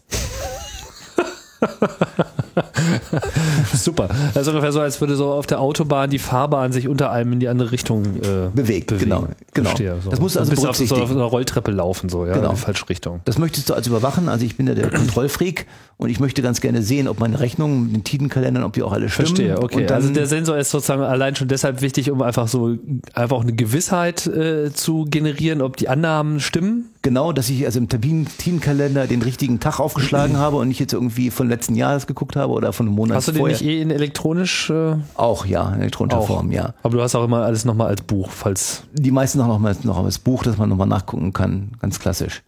Mhm. Ähm, Tidenkalender. Gute Güte. Ja, das ist eine Sache, dass man einfach braucht. Naja, nie drauf gekommen, dass man sowas gebrauchen könnte. Aber klingt nachvollziehbar, ja, okay. Also wenn die Gezeiten da so an einem reißen, dann ist das Hängt daran, wo man klar, ist. ne? Zum Beispiel eine kleine Insel in der Karibik, da hast du keine Tide, weil es ist nicht genügend Landmasse, dass der Strom drumherum irgendwo was Relevantes an, an, an Ebbe und Flut erzeugen würde. Aber Ja. wenn du eine Landmasse hast wie ein Kontinent, der nordamerikanische Kontinent, Europa, das ist schon substanziell, was da an Tide anläuft. Okay, das reißt richtig. Das reißt richtig und das ist relevant und da muss man gucken. Hm. Das hat Relevanz. Oder du musst zum Beispiel auch wissen, dass man Ebbe Flut hat, äh, wenn du ankerst. Wenn du zum Beispiel dir aussuchst, du weißt zum Beispiel, dein Kiel ist zwei Meter tief und du ankerst an einer schönen Stelle und sagst zum Beispiel, hm, das ist wunderschön hier. Ich habe gerade eine Wassertiefe von drei Metern. Ich anker da und sage, das ist ja wunderschön, aber dass du vielleicht äh, zu Hochwasser geankert hast und dass vielleicht nochmal zwei Meter Wasser wegfließen sollten und dann plötzlich nur noch ein Meter Wasser unter dem Kiel hättest, dann und das so ein Boot in Schräglage wäre fast sozusagen also umfällt, das wäre unangenehm. Also man muss schon wissen, was man tut. was man tut. Also, Verstehe. Nachvollziehbar. Ja, ja. Okay, aber das ist ja sicherlich nicht dein einziger äh, Sensor, den du jetzt hast, Nein, das ist auch Wind, Strömungssensor, ne? Windmesser. Das ist also äh, Windmesser, der dir die Windgeschwindigkeit mitteilt und die Windrichtung. Dass ich also sofort auf einen Blick sehen kann, wie schnell ist der Wind und äh, aus welche Richtung kommt er. Gut, das kann ich auch sehen an den Segeln, das kann ich auch sehen, wenn ich einen Finger anfeuchte und in die Luft halte. Das ist also auch sichtbar. Das ist nicht unbedingt überlebensnotwendig. Es ist schön zu sehen. Ja, ist auch schön, das aufzuzeichnen und da so ewige Logs zu haben. Könnte man Ne? also auch machen, aber habe ich meistens nicht, weil ich aus Stromgründen meistens einen Laptop nicht ständig in Betrieb habe. Okay, verstehe. Hm. Aber es ist ganz interessant zu sehen und man kann dann zum Beispiel auch einen Winkel schnell mal sich rechnen lassen von den Navigationsinstrumenten, wenn ich zum Beispiel einen anderen, wenn ich zum Beispiel kreuzen will, gegen den Wind, immer mit diesen Winkeln von 40 bis 60 Grad gegen den Wind und mich also sozusagen in, genau in die Windrichtung hinein zu bewegen. Äh, dann ist es vielleicht ganz interessant zu sehen, gerade wie müssen der Winkel sein, damit ich jetzt also. Richtung komme, dann kann er das mit dieses Dreieck gleich berechnen und sagen, da musst du noch weitere paar Grad fahren, damit dann, dann kommst, statt schaffst du es bis zum Zielpunkt dann mit einem Mhm. auf einem auf einer Seite zu, zu segeln. Das ist ganz interessant. Dann äh, hat man natürlich den Tiefenmesser, ein essentielles Instrument, nicht unbedingt beim Segeln, aber beim Einfahrt in Häfen, Buchten, Ankerplätze finden. Was ist und das. Ultraschall? Ja, das ist der ganz normale Sonar. Mhm. Das ist also mit Ultraschall, der nach unten äh, misst und dann sagt zum Beispiel, du hast jetzt noch vier Meter Tiefe und das Ist der immer aktiv oder? Ständig. Ständig. Auch Ständig. im im freien Atlantik. Ja, dann, äh, dann man könnte so ihn vielleicht- um eine, um, unter einem durchfahren oder. Genau, das hat man immer als so einen Erschreckenseffekt. Man hat eigentlich, da steht, steht auf unendlich, weil also der misst bei mir so maximal so 140 bis 160 Meter Tiefe. Mhm. Dann setzt er auf und dann, setzt, dann zeigt er immer den letzten Wert an. Der blinkt dann allerdings der letzte Wert, da sieht man so 140 Meter oder 100 Meter oder irgend sowas und das blinkt. Da weiß man, man ist dann in tieferen Bereichen. Plötzlich sieht man drei Meter und es blinkt. da weiß man, dass ein Fischschwarm unter einem durch ist, Ja. kurzzeitig, oder ein Delfin oder irgendein anderes. Oder ein Container mit äh, Yamaha-Motorrädern. hoffentlich Weiß man's? nicht, hoffentlich nicht. Hätte jetzt zumindest mal vorher Bescheid sagen können. Ne? Ja, ja. Also das läuft ständig mit. Also man könnte ihn vielleicht auch ausschalten, aber in meiner Bootskonfiguration mit der Vernetzung sind die alle miteinander vernetzt und es ist gar nicht so einfach, die getrennt auszuschalten. Weil das ist bei mir so ein von der Firma Rehmarine so ein Bussystem, ein einfaches Bussystem, wo man also sozusagen Power und ein Datenkabel hat. Powerground und Datenkabel, drei Kabel, glaube ich, sind das, ähm, wo dann alle Geräte miteinander vernetzt sind und dann auch in einem Daisy-Chain sind, sozusagen. Die werden auch stromversorgt darüber. Da muss Ja. ich das ganze System abschalten, dann werden auch alle Geräte auch abgeschaltet. Okay, ist ja ja, das beantwortet zumindest schon meine nächste Frage. Also es ist sozusagen so ein Sensornetzwerk und du kannst dir alle Daten von allen Sensoren quasi über ein Kabel angucken. geben lassen. Ist das, ist so ein eine Bussystem. Sternverkabelung? Nee, ein? Bussystem, so ein Daisy-Chain-System. Erinnert so ein bisschen äh, ähm, an das gute alte Apple Talk, also dieses äh, Local Talk-Netz. Das sind so so Daisy-Chain, eine Seite rein, raus, rein, so raus. Transceivern. Mit Mhm. so kleinen Transceivern. Es ist mh, Geschwindigkeit eher so serielle Schnittstelle. Es basiert so ein bisschen auf so serielle Basis, wird aber auch inzwischen momentan abgelöst in den ganz neueren Sachen äh, äh, mit mehr Ethernet-basierten Systemen, Mhm. mit automatischer IP-Nummernvergabe und ähm, dass die Geräte Ethernet-mäßig vernetzt werden. Aber meine Bootinstrumente sind so mh, Zeit so 2004 und da war das noch nicht üblich, da hat man das noch nicht gemacht Okay. Ethernet. Ja, ist ja auch eine ganz andere Komplexität, die man sich da an die Backe klebt, wenn das alles erstmal Ethernet ist. Ich meine, das ist in dem Bereich denke ich mal, wenn sie das auch erst einführen, wenn es äh, rigide ist und gerade die Ethernet-basierten Sensornetzwerke, dass äh, definitiv was kommt. Ja. Hatte ich ja übrigens hier auch schon mal ein tolles äh, Chaos Radio Express. Ich placke ja mal ganz gerne meine eigenen Sendung. Zeigt dann immer, dass die Dinge immer dann doch sehr schön äh, zusammenhängen. Und zwar, was war denn das noch gleich? Ah ja, hier, äh, CAE 116, mo mobile Ad-Hoc-Netzwerke. Da kommt das gar nicht so zur Sprache in dem Titel, aber unter anderem waren halt auch diese Sensornetzwerke äh, ein Thema. Ja, was hast du noch für, äh, das war ja bestimmt noch nicht alles, ne? Strömung, Wind, Tiefenmesser? Der eine macht noch Wassertemperatur. Mhm. Man sehen kann, wie das Wasser so ist. Aber es ist mehr so dieser äh, äh Großzehenersatz, wovon man Wasser, Wasser ins, vom Schwimmen. Wie, tief, wie warm ist das Wasser? Ja, okay. ähm, das sind im Wesentlichen die Sensoren, die wirklich also Sachen physikalisch ums Boot aufnehmen. Und so Wetterkram? Das komme ich noch gleich zu. Das ist ah. im Wesentlichen, dass du nochmal an Bord ein Barometer hast, ja. dass du äh, starke Druckabfälle äh, sehen kannst, weil also das ist das schlechte Wetter. Ja, also die Ankündigung des schlechten Wetters ist ja immer, dass die die die starken starke Fallen des Barometers über eine bestimmte Zeit weg. Du guckst, die letzten drei Stunden hat so und so viel Hektopascal gesunken und dann so, oh Gott, oh Gott, oh Gott, dafür kommt. Also das, das Druckgefüge ist schon so, dass der Wind wird stärker, das könnte für schlechtes Wetter kommen. Ne? Ja. Also die Wobei der erfahrene Seemann ja äh, das wahrscheinlich schon durch so einen geschärften Blick in die Ferne schon längst weiß. Man kann zum Beispiel an Wolken ähm, erkennen, dass zum Beispiel sich zum Beispiel an bestimmten Wolkenkonfigurationen, wie sich das Wetter entwickelt, ob man zum Beispiel äh, in der Nähe einer Kaltfront ist oder hinten, dann, hinten dann in der, hinter der Warmfront und dass man sehen kann, wie das Wetter sich entwickelt, wie es ausschauen müsste. Mhm. Als Wetterkurs, den man belegen kann für Segler. da lernt man das, wie die Wolken zu gucken ist. Okay. Und auch diesen Karlsruher Wolkenatlas. Aber wir sind ja Geeks, wir machen das ja ja alles, wir schlagen das alles mit Technik, oder? Ja, das ist im Wesentlichen Kommunikation. Und zwar, äh, die Sensorik ist sehr weit ausgetrieben bei diesen Wetterstationen. Also die Wetterdienste weltweit haben überall Sensoren. Das heißt, jeglicherlei kommerzielle Schiffe, Flugzeuge, Bojen im Ozean, äh, Wetterstationen an Flughäfen liefern hier ein weltweites sensorisches Netzwerk, das ist ja unglaublich groß. Wetterdaten ständig in Realtime an die Wetterdienste. Mhm. Die sie auch miteinander austauschen, diese Daten. Mhm. Überall, ständig. Und ähm, das geht da ein in diverse Rechenmodelle. Viele Wetterdienste haben eigene Rechenmodelle. Die tauschen die auch, auch die Wetterdaten und die rechnen dann für bestimmte Gebiete einfach äh, simulationsmäßig das Wetter äh, aus, wie das so sein wird. Und ähm, was man jetzt machen muss als Segler ist, sich genügend Kommunikationsinfrastruktur an Bord zu stellen, um jetzt von den Leuten Wettervorhersagen zu bekommen. Und da, das mache ich kommunikativ, indem ich also, also halt über verschiedene Quellen die aktuellen Wettervorhersagen bekommen kann. Und das hängt dann natürlich stark davon ab, wo man gerade ist. Wenn du in der Landnähe bist, gibt es die ganz normalen Land gestützten Kommunikationsmittel. Also man kann äh, ähm, äh, per Wi-Fi, wenn man zum Beispiel im Hafen ist, vielleicht ein Wi-Fi-Signal aufnehmen oder man hat ein Telefon, ein Telefon, mit dem man sowas sich angucken kann oder man hat äh, Radio oder Fernsehen, was man guckt. Oder man ähm, geht zum Hafenmeister und guckt das angeschlagene Wettervorhercast, den er da ausgehängt hat, an. Ne? Sowas kann man machen. Oder wenn man offshore ist, muss man natürlich die Kommunikation haben, wie bei mir ist, man holt den Wettervorcast ab, zum Beispiel über Kurzwelle da gibt es Möglichkeit Kurzwellenfax. Da werden ganz so klassisch regelmäßig von vielen Wetterdiensten Wetterkarten, Isobahnkarten, Vorhersagekarten, Analysekarten ständig ausgestrahlt als Fax.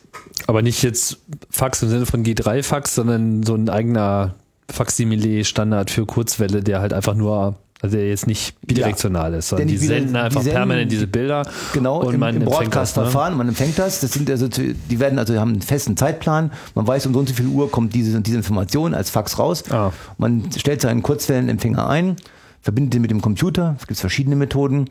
Die einfachste Methode ist einfach ein Audiokabel vom Ausgang an die Soundkarte vom Computer. Da gibt es Programme, die dann also äh, dieses Signal lesen und daraus dann Fax machen auf dem Bildschirm und dir zum Beispiel die Wetterkarte anzeigen. Das ist eine einfache Digitalisierung, die da sozusagen stattfindet. Genau. So wie früher im Osten, als sie da irgendwie die Computerprogramme über den Fernsehen ausgestrahlt haben. Du hast eine Ecke, ja. Aber es ist halt, äh, das ist interessant. Es gibt sogar Wetter, es gibt sogar Grauwertfaxe, zum Beispiel die NOAA ähm, strahlt also. Äh, Was ist das? North American Oceanic und Atmospheric Administration. Das ist das amerikanische Wetterdienst. Die machen auch dieses Hurricane Center in Miami, die also die Vorhersagen machen für äh, die ganze Karibik. Und die machen ein weltweites Wettermodell und die haben mehrere Stationen, die noch ganz klassisch Faxe ausstrahlen. Der Deutsche Wetterdienst macht auch Wetterfaxe, die machen sowas auch. Ähm, viel für im europäischen Bereich und die äh, Franz Meteo macht das auch. Also es gibt also verschiedene Gebiete, wo man segelt. Und du hast da so ein richtiges, so, so, so ein Thermodrucker, Fax Nee, für Kurzwelle. Gar nicht.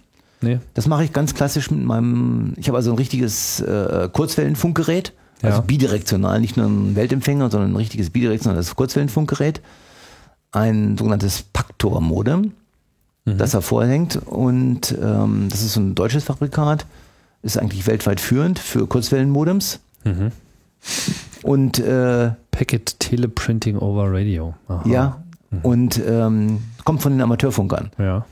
Und äh, das geht dann zum Computer, bei mir über eine Bluetooth-Verbindung.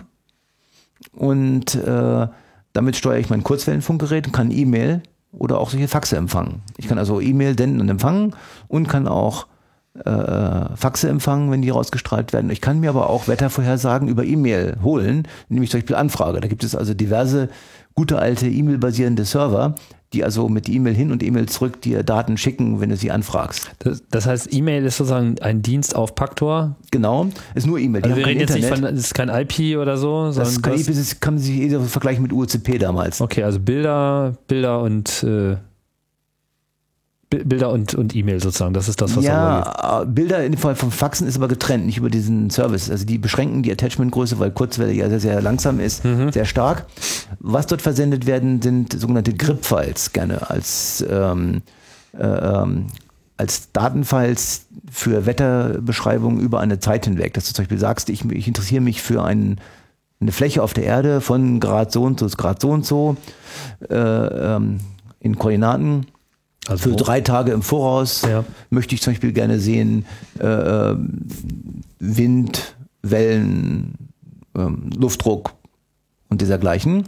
Und also äh, die, diese Gridded Binary Files enthalten dann halt so eine Art rechteckbasierendes, mehrere Ebenen Datenformat, wo dann drinne steht die, äh, die Windrichtung, die Windstärke, die Wellenrichtung, die Wellenhöhe, die Lufttemperatur, die Wassertemperatur und solche Sachen können da drinne stehen. Und die kann ich mir per per E-Mail zuschicken lassen und dann grafisch auf dem Bildschirm darstellen mit Ist-Situationen, also null Stunden und dann drei Stunden vorher, sechs Stunden, zwölf Stunden und so weiter. Immer in drei, sechs, zwölf Stunden Rhythmus, je nachdem, wie viel Daten man haben will, kann man dann sagen. Und das ist immer nur aktuell oder ist das eine Das ist Voraussage? eine, das ist eine Vorsage. Für welchen Zeitraum? Äh, die wird gerechnet mit einem relativ guten Akkuratesse, glaube ich, so um drei, vier, fünf Tage. Es ist ganz gut. Und danach wird es ein bisschen mehr wie Kaffeesatz lesen. Also ganz gut im Sinne von, so kommt es dann meistens auch. Ja. Okay.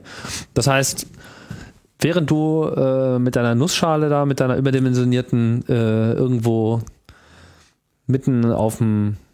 Atlantik, auf dem Ozean rumschipperst, bis, empfängst du das über Kurzwelle. Kurzwelle geht einfach Sehr weit. around the globe sozusagen. Ja, durch also, das Reflexionsmechanismus an die Ionosphäre kannst du sehr weit funken damit. Ne? Also ich kann zum Beispiel ohne Probleme über 2.000, 3.000 Meilen Entfernung äh, von der Basisstation äh, empfangen.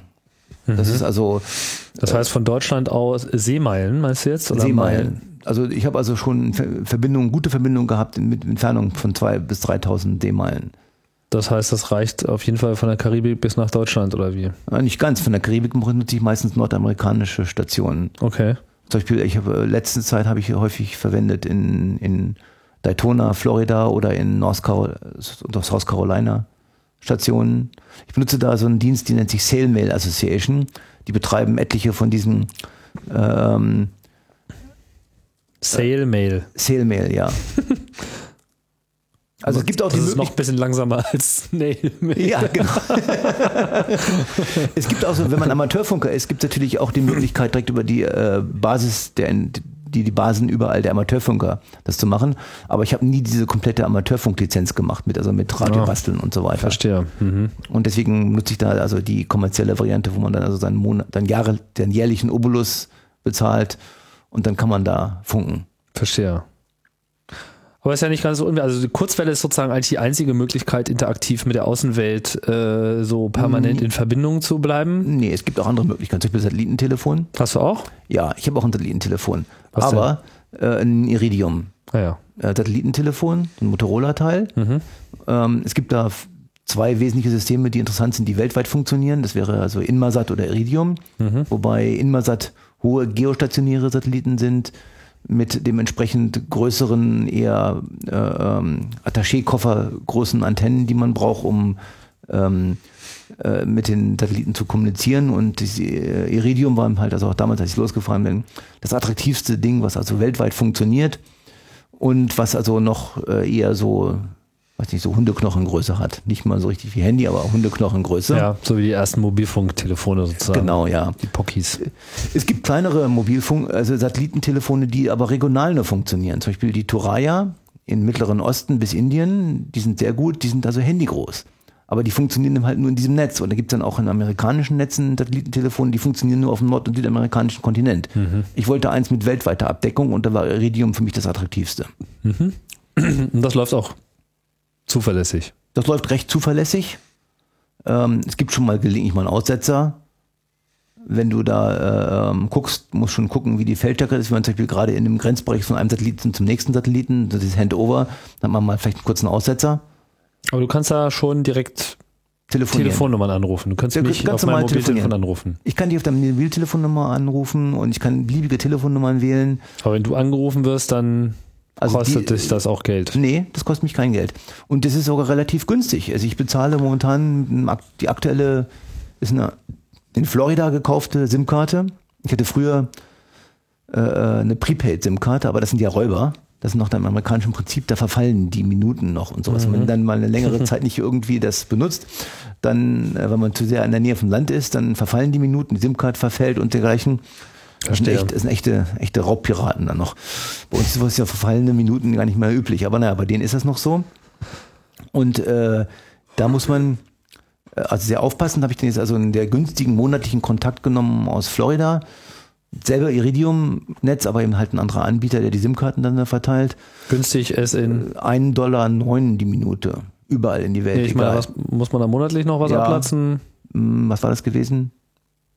17 oder 27 Euro- Dollar? Okay, also alles nicht so wild. Ja. Nee. Hm. Und dann ein Dollar neun die Minute Mhm. in beliebige Netze, wenn ich anrufe. Wenn du allerdings von deinem Vodafone oder Telekom-Handy das anrufst, das kann schon mal vier bis sieben oder acht Euro die Minute werden, um so eine Nummer. Das sind ja diese Länderkennungen, die so ganz exotisch aussahen, aussehen. Also diese Satellitentelefonanbieter haben ihre eigenen Länderkennungen. Plus 88 irgendwas oder so für, für Iridium.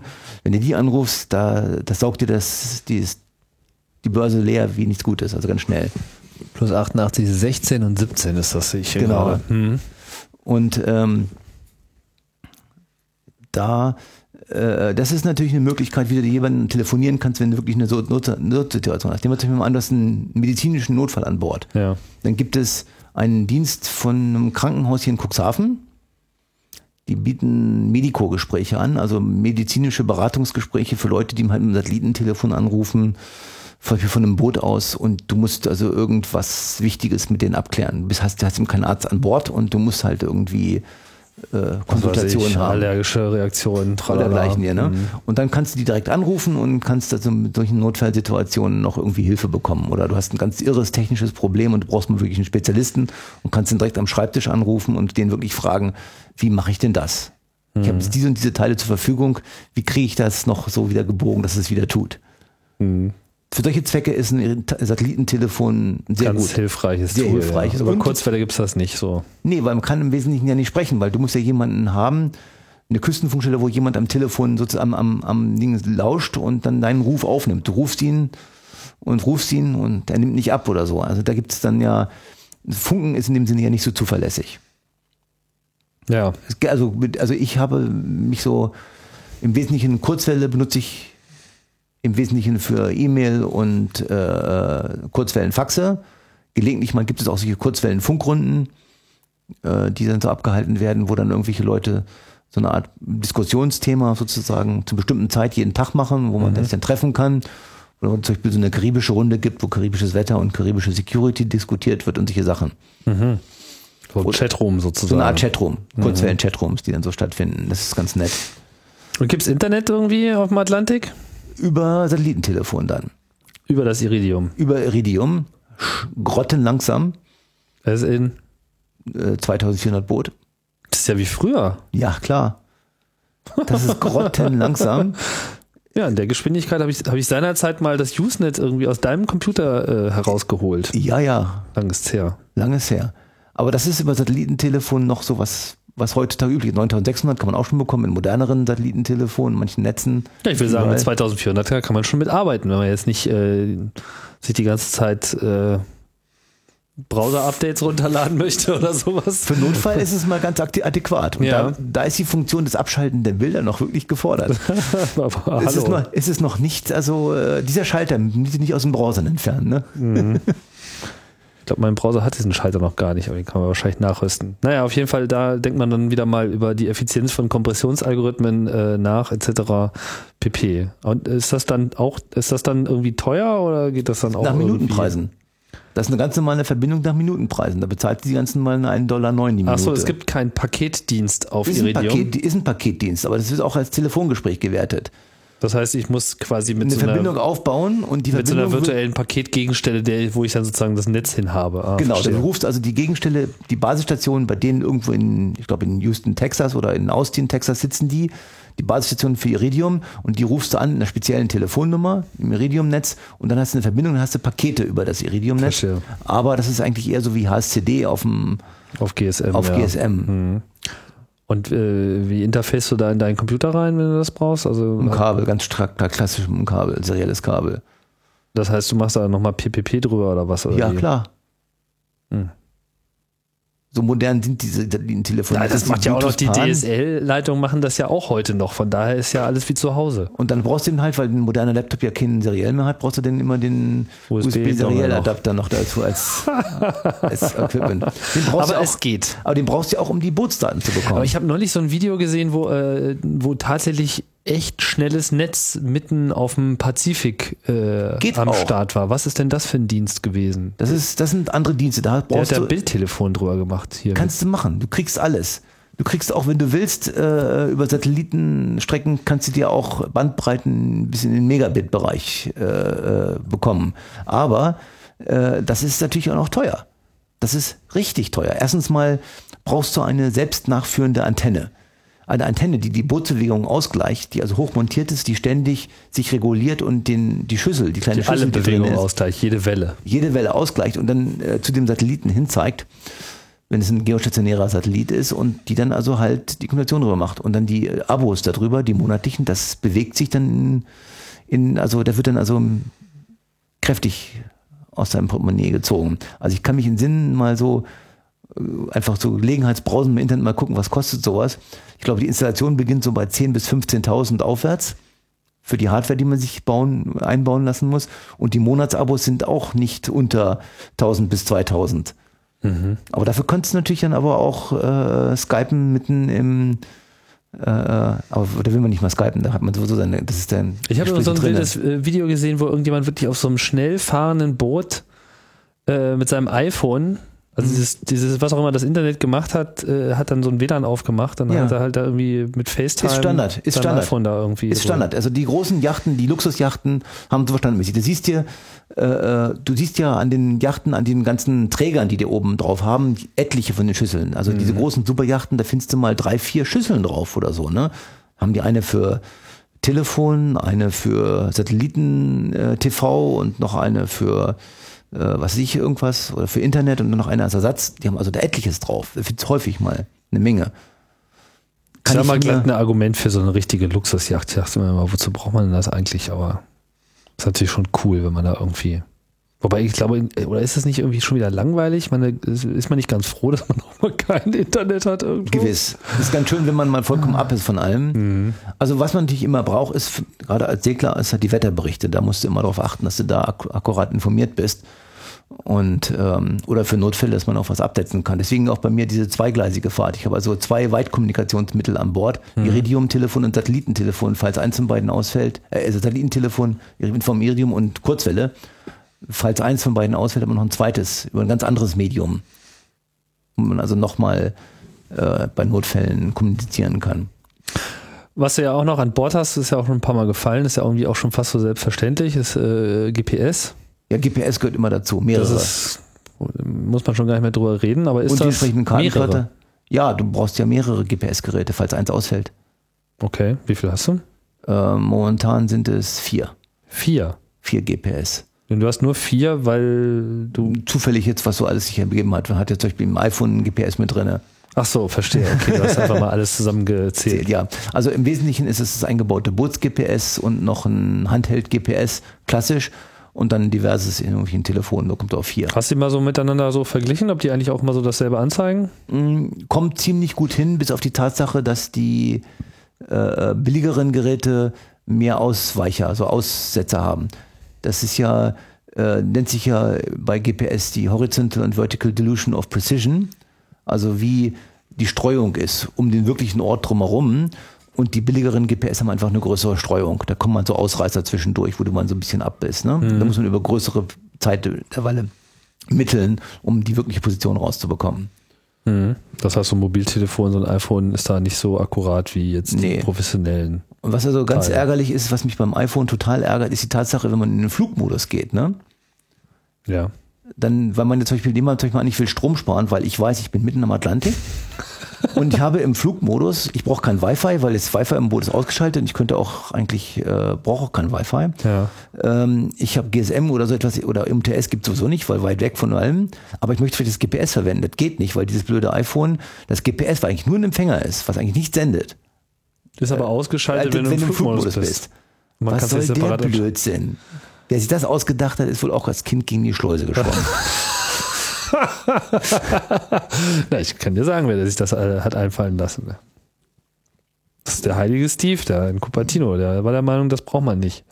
Ja, keine Ahnung, wie da ihre Logik ist. Die machen ja auch dieses AGPS, wo sie sich dann irgendwie über Nee, das- ich glaub, das- noch Kram holen. Das ist wohl eine Chip-Geschichte. In dem Sinne ist, glaube ich, das GPS ziemlich zusammen mit dem GSM. Ja, Zusammen in irgendwie in einer in einem Stein. in einem ja. Stein drinne und die schalten wohl den ganzen Stein ab beim Flugmodus. Verstehe. Das hat wohl was damit zu tun. Finde ich aber total bescheuert. Als Segler so. ja, das stimmt. Das ist blöd.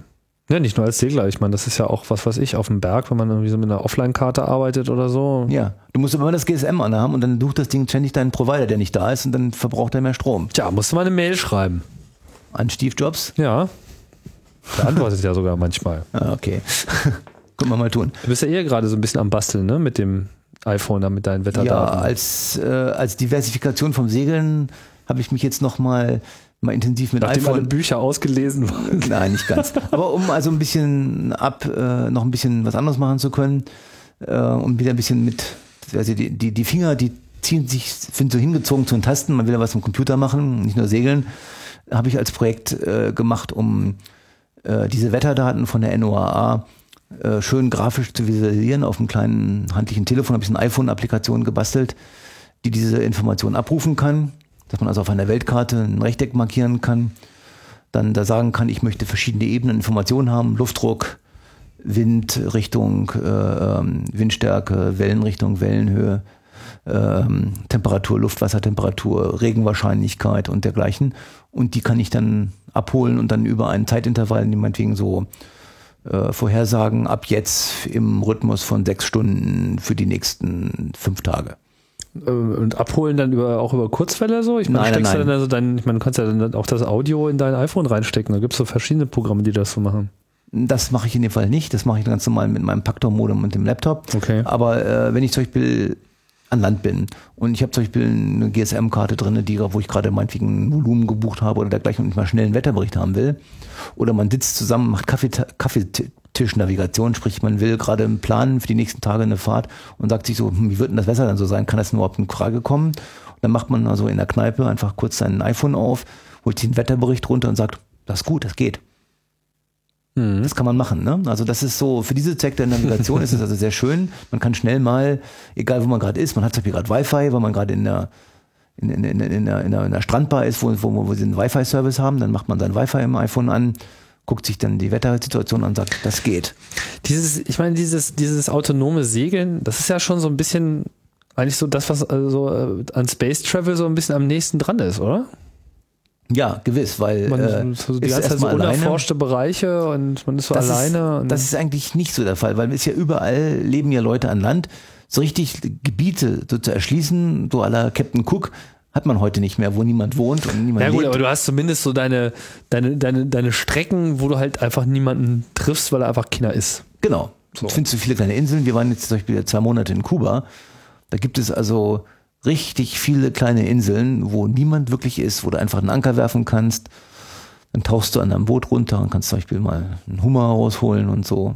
Mal grillen und solche Sachen. Kann man ganz Kuba kann man auch einfach so hinfahren. Ich meine, wie ist denn das so mit den äh, Einreisebestimmungen? entsetzlich fürchterlich. Also mit Booten noch schlimmer, als man sonst einen Urlaub betreibt. Also wenn man also mit einem Flieger hinfliegt, ist es einfacher für einen Strandurlaub und dann vielleicht mit einem Mietwagen oder Bus die, Insel zu erkunden. Bei Booten sind sie sehr, sehr paranoid, weil ähm, das ist ja eine Möglichkeit, um noch jemanden mitzunehmen, der aus dem Land vielleicht raus könnte. Ja, da sind sie entsetzlich stimmt. paranoid. Also das ist viel Formularkram. Und Aber es geht. Also es geht. sie es lassen geht. einen schon auch mal dahin. Die lassen einen schon mal hin, aber die beschränken einen ziemlich, wo man hin kann und wo man mit seinem Dingi an Land kann. Ich bin also auch schon an einem Ort mal weggeschickt worden von der Guardia Frontera, weil sie mich nicht da haben wollten und so. Ah, verstehe. Die waren einfach weggescheucht. Aber das ist jetzt nur in Kuba so hardcore oder überall Ja, das ist so. nur in Kuba so hardcore. Also Kuba Okay. ist da ja äh, äh, wie die DDR damals sozusagen und die haben ihre Mauer, die Leute dürfen nicht frei reisen. Und äh, weil es halt eine Insel ist, sind natürlich Boote generell äh, äh, verdächt- verdächtig. Ja, generell von vornherein. Das bedeutet also auch nur speziell ausgesuchte Leute, Kubaner selber sind in der Lage, ein Boot zu benutzen. Der normale Kubaner darf nicht auf ein Boot. Hm. Also das sind wirklich ausgesuchte Leute und auch die Fischer, die also selber Boote betreiben, das sind äh, regimetreue und feste Leute, die nicht abhauen. verstehe. Oh ja. Ja, das ist, ja, das kann ich mir vorstellen, wenn man da jetzt so als äh, Luxustourist da mit seiner äh, äh, Mini-Yacht da angeschwommen kommt, dann ist man natürlich potenziell erstmal so ein Fluchthelfer, ne? Genau, man ist also potenziell erstmal sowieso verdächtig. Aber Ist sie haben dich trotzdem reingelassen. Ja, das machen sie schon. Die wollen ja auch von Tourismus leben, die wollen auch ein bisschen Geld verdienen. Ja, Die Annahme ist natürlich auch, dass Touristen, die im Land sind, auch ein bisschen Geld ausgeben und vielleicht ein bisschen Wirtschaft ins Land bringen. ja. Also es ist ein Zwiespalt. Am liebsten würden sie uns wegschicken, aber die können es eigentlich nicht, weil sie das Geld brauchen. Haben wir denn jetzt so die, ähm, ich will ja nichts vergessen hier, das ist ja so spannend. Also was noch gibt, die, die Technik auf deinem Boot, haben wir das irgendwie jetzt nicht alles ganz. abgeklappert? Was noch ganz wichtig ist, so, was man braucht, wenn man in Landnähe ist, ist eine gute Wi-Fi-Antenne. Eine richtig gute. Um überall mal nagen zu können. Genau. Man braucht zum Beispiel, also was wir an Bord haben, ist so ein kleiner Router, ein lokales Netzwerk, was unser eigenes Wi-Fi-Netz ist an Bord. Ja. Und dann über Power oder E- Power Ethernet eine Autoantenne, die man zum Beispiel an einem Halliard, an einem Seil, an einem Fall nach oben ziehen kann in den Mast ein bisschen, so auf etwas höheren erhöhtem Niveau. Und dass die auch Outdoor ist, also sprich, die also nicht äh, kaputt geht, wenn man einen Regenschauer runterkommt. Mhm. Also eine Außen, eine Autoantenne. Out Outdoor-Antenne. Ante- Autoantenne, genau. Ja, mhm. Die man dann einstellen kann auf das gewünschte Drahtlosnetzwerk. Meistens haben die so ein webbasiertes Interface, dass man da sozusagen einstellen kann, auf welchem Netz soll sie sich einloggen und dann hat man da so einen kleinen Router-Setup und man hat dann ein eigenes kleines lokales Wi-Fi-Netz, was dann, wo man seine iPhones mit bedienen kann, seine Laptops mit bedienen kann und die große Wi-Fi-Antenne hat die große Reichweite, die ist dann meistens auch mit etwas mehr Lei- Sendeleistung versehen. Und die klingt sich dann in alles ein, was irgendwie nicht genug Passwörter. Äh, Oder was man zum Beispiel, Hat. was ja auch möglich ist, man hat ja manchmal so einen Yachtclub, wo man dann so hat, die so einen Service auch bieten, dass sie ein Wi-Fi-Netz anbieten, wo man das dann also ganz machen kann. Oder eine wie, weit, wie weit reicht denn seine Antenne so? Oh, die reicht weit. Die reicht sich weit. Das ist also eine, Ja. das ist eine 1 Watt Sendeleistungsantenne. Das ist eine Menge. Normalerweise sind, glaube ich, nur 200 Milliwatt bei Wi-Fi erlaubt, ne? Hm, Ja, ich weiß nicht genau, aber nicht so viel auf jeden Fall. 1 Watt und das ist eine große, wir haben 9 Dezibel oder 12 Dezibel Antenne. Wenn ich die hochziehe auf erhöhtem Level, ich kann schon so über ah, so, ein, so, ein, so, ein, so ein einfaches Hausnetz, was frei ist, kann ich schon aus drei, vier Kilometer Entfernung. Drei, vier Kilometer. Ja, kann ich das mit Boah, verwenden. krass. Man sieht eine Menge Wi-Fi-Netze, wenn man die Antenne hochzieht. Kann ich mir vorstellen. Ja, da muss ja noch, hast du ja irgendwie auch schon das passende Skript äh, gebaut, was dann sozusagen auch gleich äh, alle Standardpasswörter äh, durchklickt. Nee, das habe ich nicht gemacht, aber man könnte es theoretisch machen, dass auf dieser Antenne läuft selber äh, Linux drauf. Auf der Antenne. Ja, ja, die ist selber so, das ist ja ein kleiner Router, so ein MIPS-basierter Router. ROS. Äh, OS. ROS heißt das. Ach so, also drauf. ROS. Das ist also so ein Verstehe. Ubiquiti äh, Networks, so heißen die in Amerika, die bieten das her. Ah, UBNT oder wie heißen die? Ubiquiti Networks. Genau. Ah. Und die bieten also schöne Antennen an, so Autoantennen mit Linux drauf. Mhm. Und äh, die zieht man sich dann so um seinen Mast hoch und die machen dann die Internetanbindung. Verstehe. Air Max. Genau. Ich habe in dem Fall halt, ich habe so eine Bullet HP2 oder so Antenne. Bullet M. Also die Air Max sind eher so die Provider-Geschichten, wenn ich zum Beispiel eine größere Fläche abdecken, abdecken will mit Wi-Fi. Ja. Ich habe so eine Bullet HP2 Antenne. Bullet M sehe ich hier. Gibt es die nicht mehr. Gibt es zwei Klassen, nicht mehr eine mit Air Max und andere. Es gibt ja verschiedene Klassen dort von Produkten. Air Max ISP, Air Max Antennas. Rock. Nicht Air Max, es gibt zwei andere Klasse. Ähm, Ganz vorne. ah, Consumer Products. R-Router. Das meinst du, ne? Ich glaube, Bullet HP2 oder so heißt das. Das ist ein ganz gutes kleines Gerät. Ist nicht teuer. Hm. Kostet nur so im Bereich so von 100, 200 Dollar. Okay, finde ich jetzt hier gerade nicht. Aber Anyway. Okay. Was nie alles gibt. ja, das ist eine essentielle Sache. Man zieht das hoch. Klar. Strandbar, die bieten heutzutage auch gerne mal Wi-Fi an. Und wenn du da vorne vorankerst, hast du gleich Internet. Kann man gleich saugen. Nein, nicht ist- aber E-Mail machen, zum Beispiel mit irgendwelchen Leuten in Kontakt treten, Skype mal irgendwo daheim anrufen. Also unter Seglern ist also Skype das Standardmittel, Ah, um in Kontakt zu bleiben. Das ist ganz definitiv so. na, das macht ja auch total Sinn, ne? Ja, Presence und so weiter. Da sieht man auch Genau. gleich, ob die Leute online sind und wo. genau. Mhm.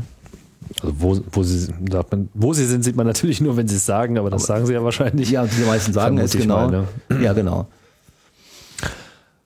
Aber jetzt haben wir die Technik durch. Mhm. Wie ähm, können wir ja vielleicht noch mal so ein bisschen auf das ähm, so auf das Leben auf dem Boot noch mal so zurückkommen, wo wir irgendwie angefangen haben. Ähm, ändert sich da irgendwas, Ja, es wenn ist, man so so einen Blickwinkel da permanent einnimmt? ändert sich sehr viel. Man kann mit vielen Dingen im normalen, hektischen Leben so in der Stadt nicht so viel anfangen. Das ist, Gewöhnungs, ist gewöhnungsbedürftig. Ja. Der Lebenszyklus ist ein anderer, wenn man so an Bord Sachen macht und es geht, bewegt sich alles sehr langsam und sehr angenehm und es ist ähm, eine Lebensart, die ich sehr, sehr genieße. Man muss natürlich viel Zeit haben. Mhm. Es geht alles nicht schnell. Die Bewegung ist langsam, man bewegt sich langsam vorwärts. Man wird ja auch gehindert von der Natur. Man kann nicht immer dorthin, wo man gerade hin will. Man muss also das nehmen, was man gerade kriegt, was Mutter Natur einem an Wetter schickt.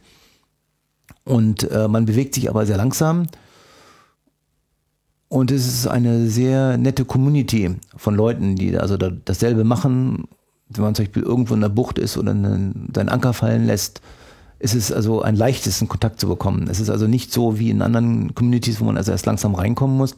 Es ist eine sehr offene und einfach reinzukommende Gemeinschaft von Leuten. Man fährt mit dem Dingi in der Bucht und klopft in ein anderes Boot und kommt sofort ins Gespräch. Und Was ist ein Dinky? ein Dingi ist ein Gummiboot. Ach So ein kleines Beiboot, was man ja jedes Boot braucht. Wenn ich zum Beispiel einen Anker werfe, irgendwo in der Bucht, dann ist das Boot ja erstmal stationär mit Anker, ist mein, meine Basispunkt. Und dann habe ich ein Schlauchboot, ein kleines mit einem kleinen Außenbordmotor, mit dem ich dann an Land komme, zum Beispiel Einkäufe erledige, äh, an Land gehe und dergleichen. So das Fahrrad sozusagen. Das, genau. Mhm. Neben dem Klapprad, was man auch noch an Bord hat. Ja, okay. Das kommt dann auf, auf Dingy und dann. Ja, genau, dann an okay, dann, verstehe. dann, dann Fahrrad durch die so ein Gegend. Matroschka-System irgendwie Genau. von verschiedenen Transportmöglichkeiten. Noch ein Rucksack mit Inlineskates und dann hast du alles zusammen. Ja, sowas in der Ecke. Ne? Mhm.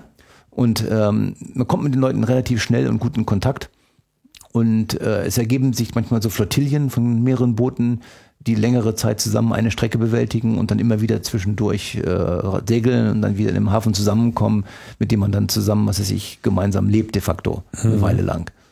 Man ist dann die tagsüber, wenn man irgendwo segelt, äh, getrennt zwar auf getrennten Booten, dann abends trifft man sich auf einem Boot, macht Party, grillt, Zugvögel sozusagen. Genau, Für Zugvögel. kurze Zeit. Ja, wie Zugvögel.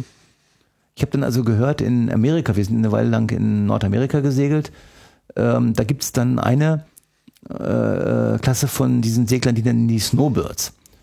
Ich meine jetzt nicht die Snowbirds mit dem weißen Pulver und ihren Schnupfen, da gibt es dann auch nochmal so ein, so ein Wort, das die Amerikaner haben für, andere, für manche Leute. Ich meine die Snowbirds, ähm, die meistens im Winter aus dem Norden Amerikas fliehen und Richtung Florida segeln und dann im Sommer wieder nach Norden, weil sie dann das schöne Wetter in Nördchengefilden Verstehe, also so richtige Zugvögel sozusagen. Richtige Zugvögel, die, die wirklich also einen jährlichen Hin und Her, hin und her, die also immer hin und her segeln und dann also äh, im Sommer weit südlich und im, und im, äh, nee, im Winter mal mehr südlich sind und im Sommer dann im Norden. Mhm. Die nennen die dann Snowbirds. Und in Amerika gibt es gerade diesen Intercoastal Waterway. Das ist ein Weg, ähm, wo man nicht im Atlantik segeln muss und nicht im Atlantik sein muss, wo man also vielfach durch Kanäle nahezu von New York bis Florida komplett inland äh, auf dem Kanal- und Flusssystem äh, ähm, Mhm. Äh, runterkommen kann, hochkommen kann, ohne wirklich im offenen Meer sein zu sein müssen, wo viele solche kleinere Boote einfach den Weg im Tageshauptverfahren von Marina zu Marina in den Süden machen können oder im Norden. Nennt sich Intercoastal oder Intracoastal? Intra. Intracoastal. Es gibt sogar zwei, den Golf, äh, Golf und Das ist an Atlantik. der, ja, der, der Golf ist aber nur kurz, weil der ist ja sozusagen auf der Seite von Florida hoch nach Texas. ja. Und Richtig. der Weg aber von Florida hoch bis fast nach New York ist fast, du kannst fast durchgehen. 4800 Kilometer. Ja, Krass. Atlantic Intracoastal Waterway. Ah, auch nett. Und das gibt, da gibt es halt die Snowbirds dann. Und das ist auch eine Community. Wenn man da eine Weile lang mitmacht, das haben wir gemacht. Wir sind von Norfolk äh, bis runter nach äh, Carolina irgendwo, North Carolina, oder South Carolina, ich habe es vergessen, äh, sind wir im Intercoastal Waterway gef gefahren, eine Weile lang, nicht im Atlantik wie sonst üblich. Und äh, da haben wir auch einige Leute kennengelernt, die das so immer ständig machen. Und das ist auch eine nette Gemeinschaft.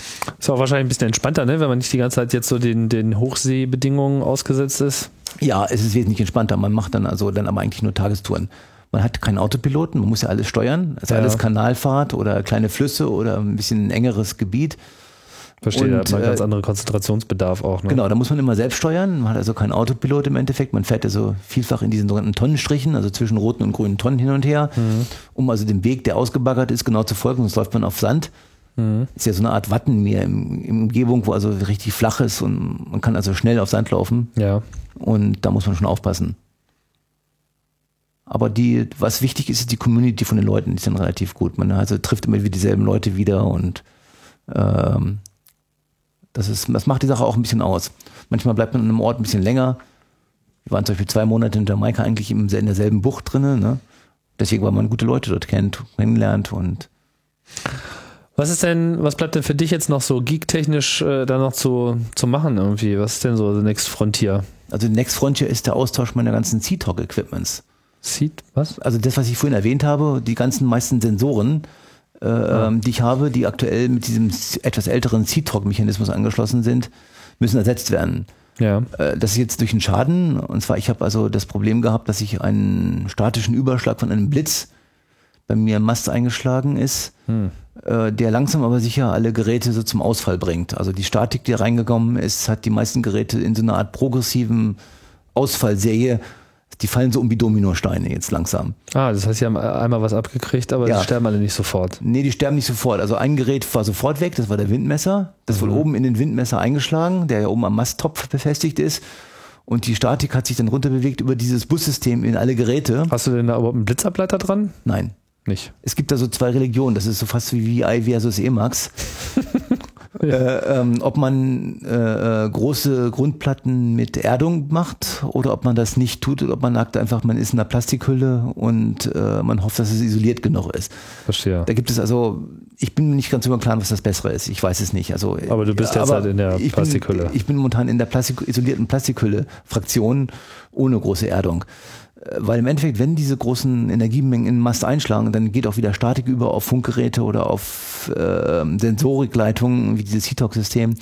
Ich bin mir nicht drüber im Klaren, wie man das komplett verhindern kann. Hm. Verstehe. Und was willst du dann machen? Also du baust den ganzen, dann gehst du dann auf Ethernet oder was dann? Mal schauen, ich muss mal schauen, was meine Versicherung sagt, ob ich jetzt da was bekomme. Okay, verstehe. Und wenn dann der Scheck groß genug ist von der Versicherung, dann kann ich mir vielleicht was leisten, was ich mal sagen kann, Zitok NG mit Ethernet basierend. Wäre doch ganz fesch. Und so was so die ähm, Kommunikation, die Außenwelt, die Ähm, Internetoptionen betrifft. Es gibt langsam aber sicher bessere, schönere Tarife und Möglichkeiten über Iridium und Inmarsat, die so bis 64 Kbit ISDN-Geschwindigkeit zu erträglichen Preisen vielleicht ermöglichen. Das wäre eine Möglichkeit, da nochmal nachzulegen. Da könnte man dann schon über ganz interessante Anwendungen nachdenken. Fällt dir was ein? Äh, Im Ich Wesentlichen meine, oder willst du eigentlich in Ruhe gelassen werden von dem Internet? eigentlich in Ruhe gelassen werden, aber ich weiß, ich brauche halt die Informationen auch, ne? Ja. Also im Wesentlichen ist es die Kommunikation des Internets, also die Kommunikationsfeatures. Also es ist ganz schön, wenn man zum Beispiel mal zwischendurch twittern kann. Ja, das stimmt.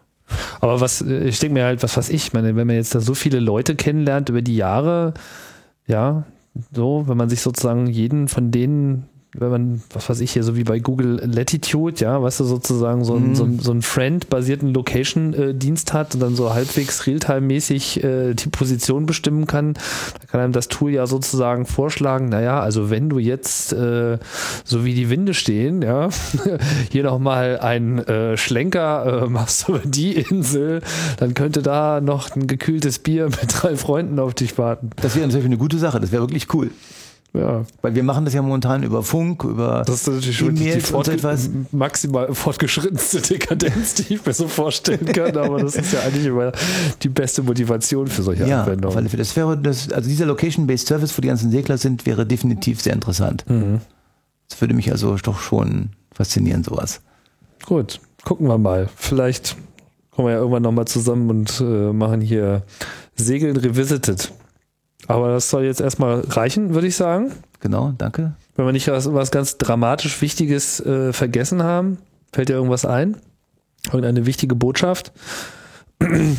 Ja, ähm, das ist eine gute, eine gute Möglichkeit, dich vollkommen von der normalen Alltagswelt abzuschotten mal. Ne? Man hat also durch die, ähm, wie soll man sagen, durch diese, man ist in Anspruch genommen von der Planung her.